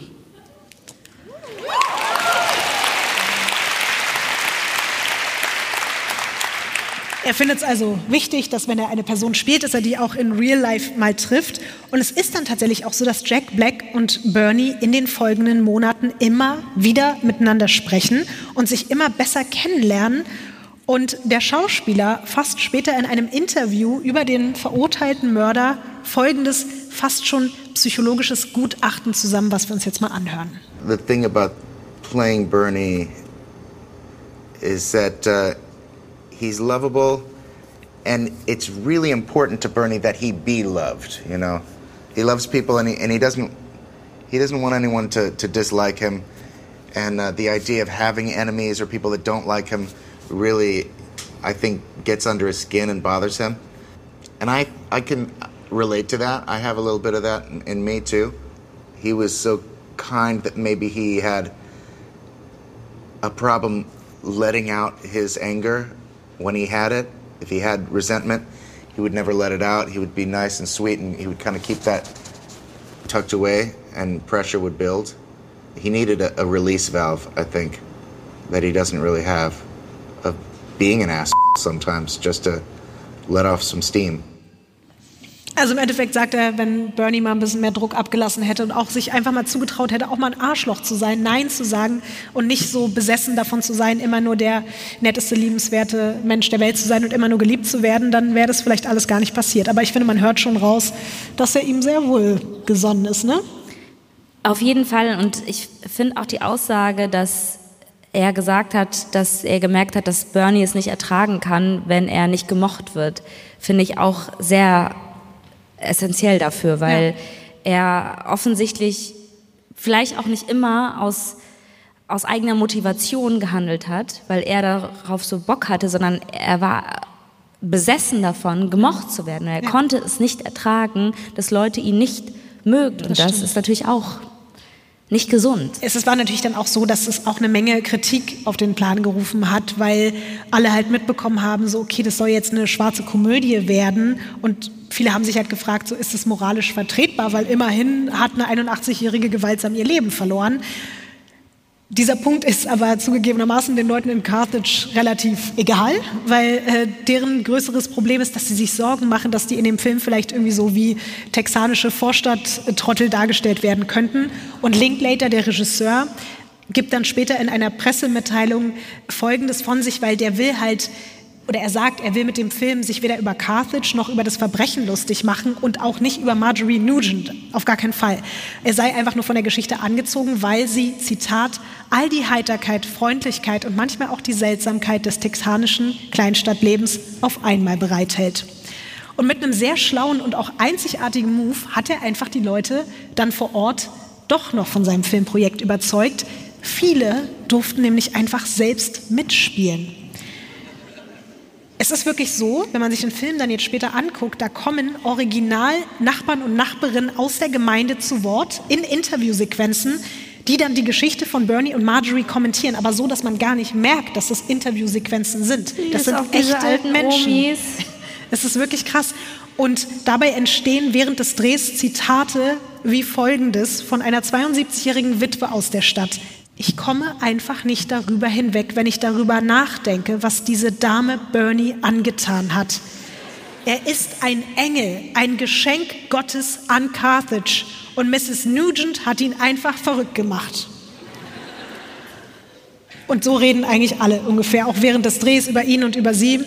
Im Juni 2011 feiert der Film dann Premiere und auch das, was dann noch am Tag der Uraufführung passiert und darauf folgen wird, ist selbst auch schon wieder filmreif. Wir gucken uns jetzt nochmal das Filmplakat zum Film an.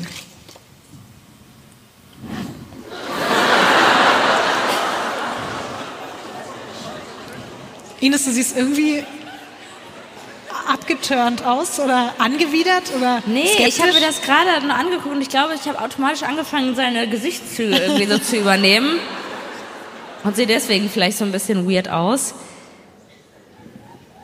Ich finde es super, ehrlich gesagt. Es trifft den Nagel auf den Kopf. Und hast du auch gesehen, wer da oben noch rechts zu sehen ist? Matthew McConaughey und Ja. auch Shirley MacLaine. Ja, ist krass, ne? Sie spielt Absolut krass, ja. sind alle Oscar-Preisträger, Oscar-nominierte. Äh, Matthew McConaughey spielt den ähm, Danny Buck, den Staatsanwalt. Was jetzt aber wirklich auch wieder unglaublich ist, direkt nach der Premiere wird der Regisseur Linklater von einer Anwältin angesprochen, die es als Skandal ansieht, dass Bernie lebenslänglich bekommen hat. Sie will beweisen, dass die Tat nicht geplant war und er wegen eines Traumas in seiner Kindheit eine dissoziative Episode hatte. Also, dass er tatsächlich während der Tat neben sich stand und vermindert schuldfähig sei. Ist jetzt nicht so, dass, dass sie sich das ausgedacht hätte, sondern es gibt dafür Gründe. Darauf gehen wir jetzt nicht genau ein, aber es gibt da Aussagen eben von Bernie und sie sagt, okay, wir müssen das alles nochmal von vorne aufrollen.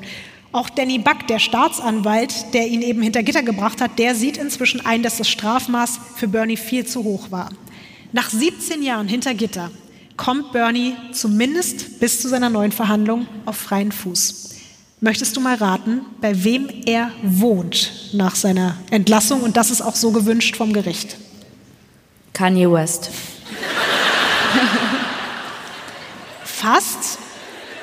Er wohnt in der ausgebauten Garage von Richard Linklater, dem Regisseur von dem Bernie-Film. Ich dachte, das ist ein Scherz, aber das ist wirklich. Das ist so absurd. Und der veranstaltet dann sogar eine Spendengala, um Geld für Bernies neuen Prozess zu sammeln. Und Jack Black, der ja für seine Rolle dann übrigens auch in der Zwischenzeit noch für einen Golden Globe nominiert wurde, singt dann dort zusammen mit Bernie auf einer Bühne. Amazing Grace? Es kann gut sein. Aber nach zwei Jahren Freiheit startet dann 2016 die nächste Gerichtsverhandlung, wieder außerhalb von Carthage. Danny Buck wurde mittlerweile auch als Staatsanwalt ersetzt, wenn man ihm vorwirft, dass er durch den ganzen Trubel von Hollywood ganz verrückt geworden ist und befangen ist. Und die neue Staatsanwältin, die ist gar kein Fan von dem ganzen Medienrummel. Das merkt man auch, als dann so Leute eben wie Richard Linklater aussagen. Nach zwei Jahren Zusammenleben, in denen Bernie sogar auf seine Kinder aufgepasst hat und wirklich ein Teil seiner Familie geworden ist, das übrigens, also Linklater, der hat auch dieses School of Rock gemacht und so und ganz viele andere, auch Boyhood und so, krasse Filme. Und die beiden, also sind jetzt wie Brüder, kann man eigentlich fast sagen. Und der sagt im Zeugenstand, dass Bernie einer der liebsten, süßesten Menschen der Welt ist, der nun mal etwas Schreckliches getan hat, aber für niemanden jemals wieder eine Gefahr darstellen könnte. Alle anderen knapp 50 Menschen, die für ihn aussagen, bestätigen das. Und seine Anwältin appelliert an das Gericht, dass er nach 17 Jahren mittlerweile im Gefängnis die Strafe für eine Tat, die er in einem nicht voll zurechnungsfähigen Zustand begangen hat, verbüßt hätte. Marjories Familie wiederum behauptet, Bernie wäre ein Betrüger, ein Con-Artist, der erst Marjorie und dann alle 6000 Menschen in Carthage und nun auch Linklater, Jack Black und ganz Hollywood mit seiner Masche als nettester Mensch der Welt gescammt hätte. Was glaubst du, Ines, wie entscheiden sich die Geschworenen dieses Mal? Dass er wirklich jetzt 17 Jahre sind genug und er kommt jetzt frei. Bernie Tiede muss wieder ins Gefängnis und bekommt 99 Jahre. Ganz kurz, Wer findet, dass lebenslänglich gerecht ist für ihn? Einfach mal Hand hoch.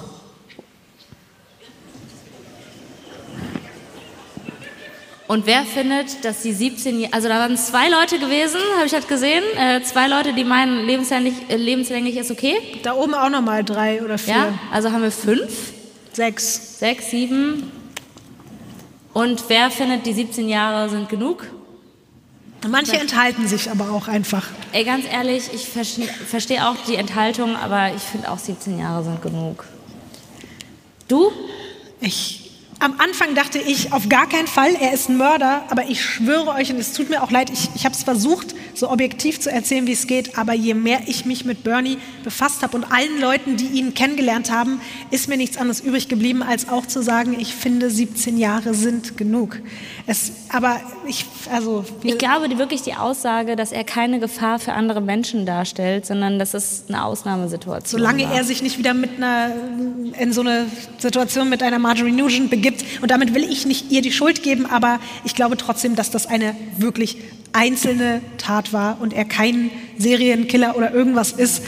Aber es ist natürlich trotzdem auch, also die ganze Geschichte auch, ich würde mich jetzt auch nicht hinstellen wollen und mir Free Bernie auf die äh, Heckschutzscheibe schmieren. Aber ein Tattoo ist schon drin, oder?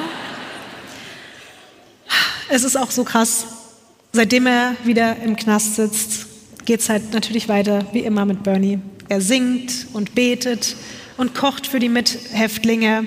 Und auch die bezeichnen ihn als Engel. Und das ja wirklich auch gerade im Knast. Ich meine, die wissen, der hat eine Seniorin umgebracht. Aber trotzdem ist er dort ein Engel für alle. Und weil die Menschen draußen in der kleinen texanischen Stadt immer noch traurig sind, auch heute nach all den Jahren, dass ihr Bernie nicht mehr in den örtlichen Musicals performt und vor allem keine Bestattungen mehr ausrichtet, singt er manchmal noch für sie am Telefon Amazing Grace. Und Ines, er fertigt einfach passend zu jeder Beerdigung zum Andenken für jeden einzelnen verstorbenen Menschen in Carthage aus dem Knast heraus Stickereien an. Ich frage mich, ob die sechs Leute, die sich vorhin gerade gemeldet haben, immer noch der gleichen Meinung sind.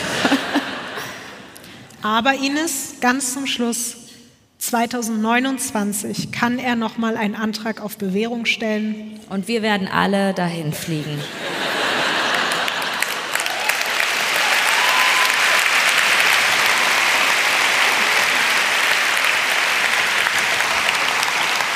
Mit meinen schrumpeligen Händen werde ich seine, die Daumen drücken, wir werden Kuchen backen und wir werden für ihn Amazing Grace singen. Und ich habe dann mal nachgeguckt, 2029 ist er dann 70 Jahre alt, also fast genauso alt wie Marjorie, als die beiden sich damals kennengelernt haben.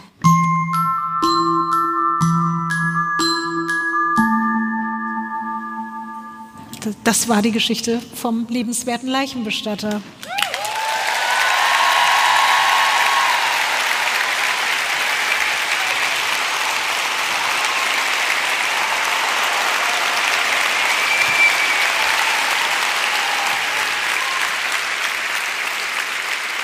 Ich weiß, du willst halt jetzt nicht hören, ne? aber ich muss wirklich sagen, Leute, ich bin so unglaublich stolz auf dich. Du hast jetzt so lange zu Hause gehockt. Du hast dich hierhin begeben.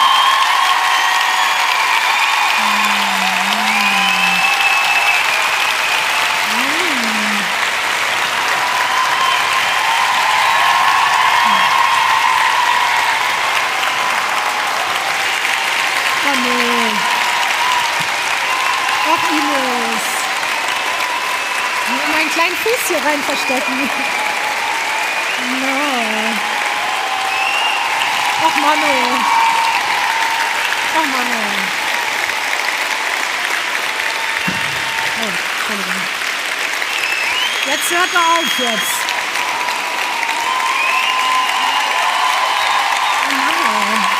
Ich kann nicht mehr. Ich muss mich hinterm Fuß verstecken. Ich muss hier hinter den Fuß gehen. Ey, vielen, vielen lieben Dank wirklich für den ganzen Support, dass ihr immer so am Start seid. Wir lieben den Podcast so sehr und wir werden das alles so lange weitermachen, wie es nur geht. Und Lotti, wirklich, ich glaube, du hast es gemerkt. Alle sind so stolz auf dich und so dankbar für das, was du geleistet hast. Und das ist für Lotti heute so ein krasser Abend, weil sie das erste Mal nach so einer langen Zeit mit so vielen Menschen in einem geschlossenen Raum wieder ist. Und danke, dass ihr so viel Energie und Kraft gegeben habt. Das und danke auch, dass Fall. du so toll bist, Ines, und dass das hier so schön ist und dass wir diesen Podcast zusammen machen und dass ihr wirklich auch, ihr seid einfach das tollste Publikum, was man sich vorstellen kann. Und wir sind bis ganz, ganz bald und ihr wart wirklich ein wundervolles Publikum. Komm, Ines, wir gehen. Gute Nacht. Tschüss.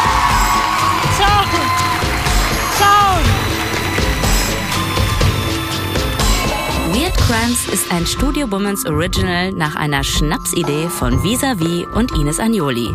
Skript und Recherche Visavi. Executive Producer Konstantin Seidenstücker. Produktion und Redaktion Sarah Omar. Assistant Producer Peace Solomon Obong. Musik, Ton und Schnitt Christian Pfeiffer und Chris Kahles.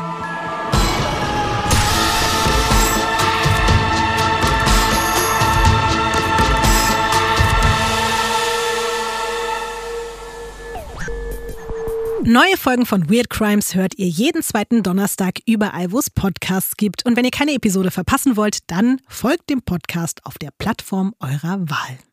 Diese Folge wurde dir präsentiert von Simon Mobile. Dein Mobilfunktarif von Waschbär Simon.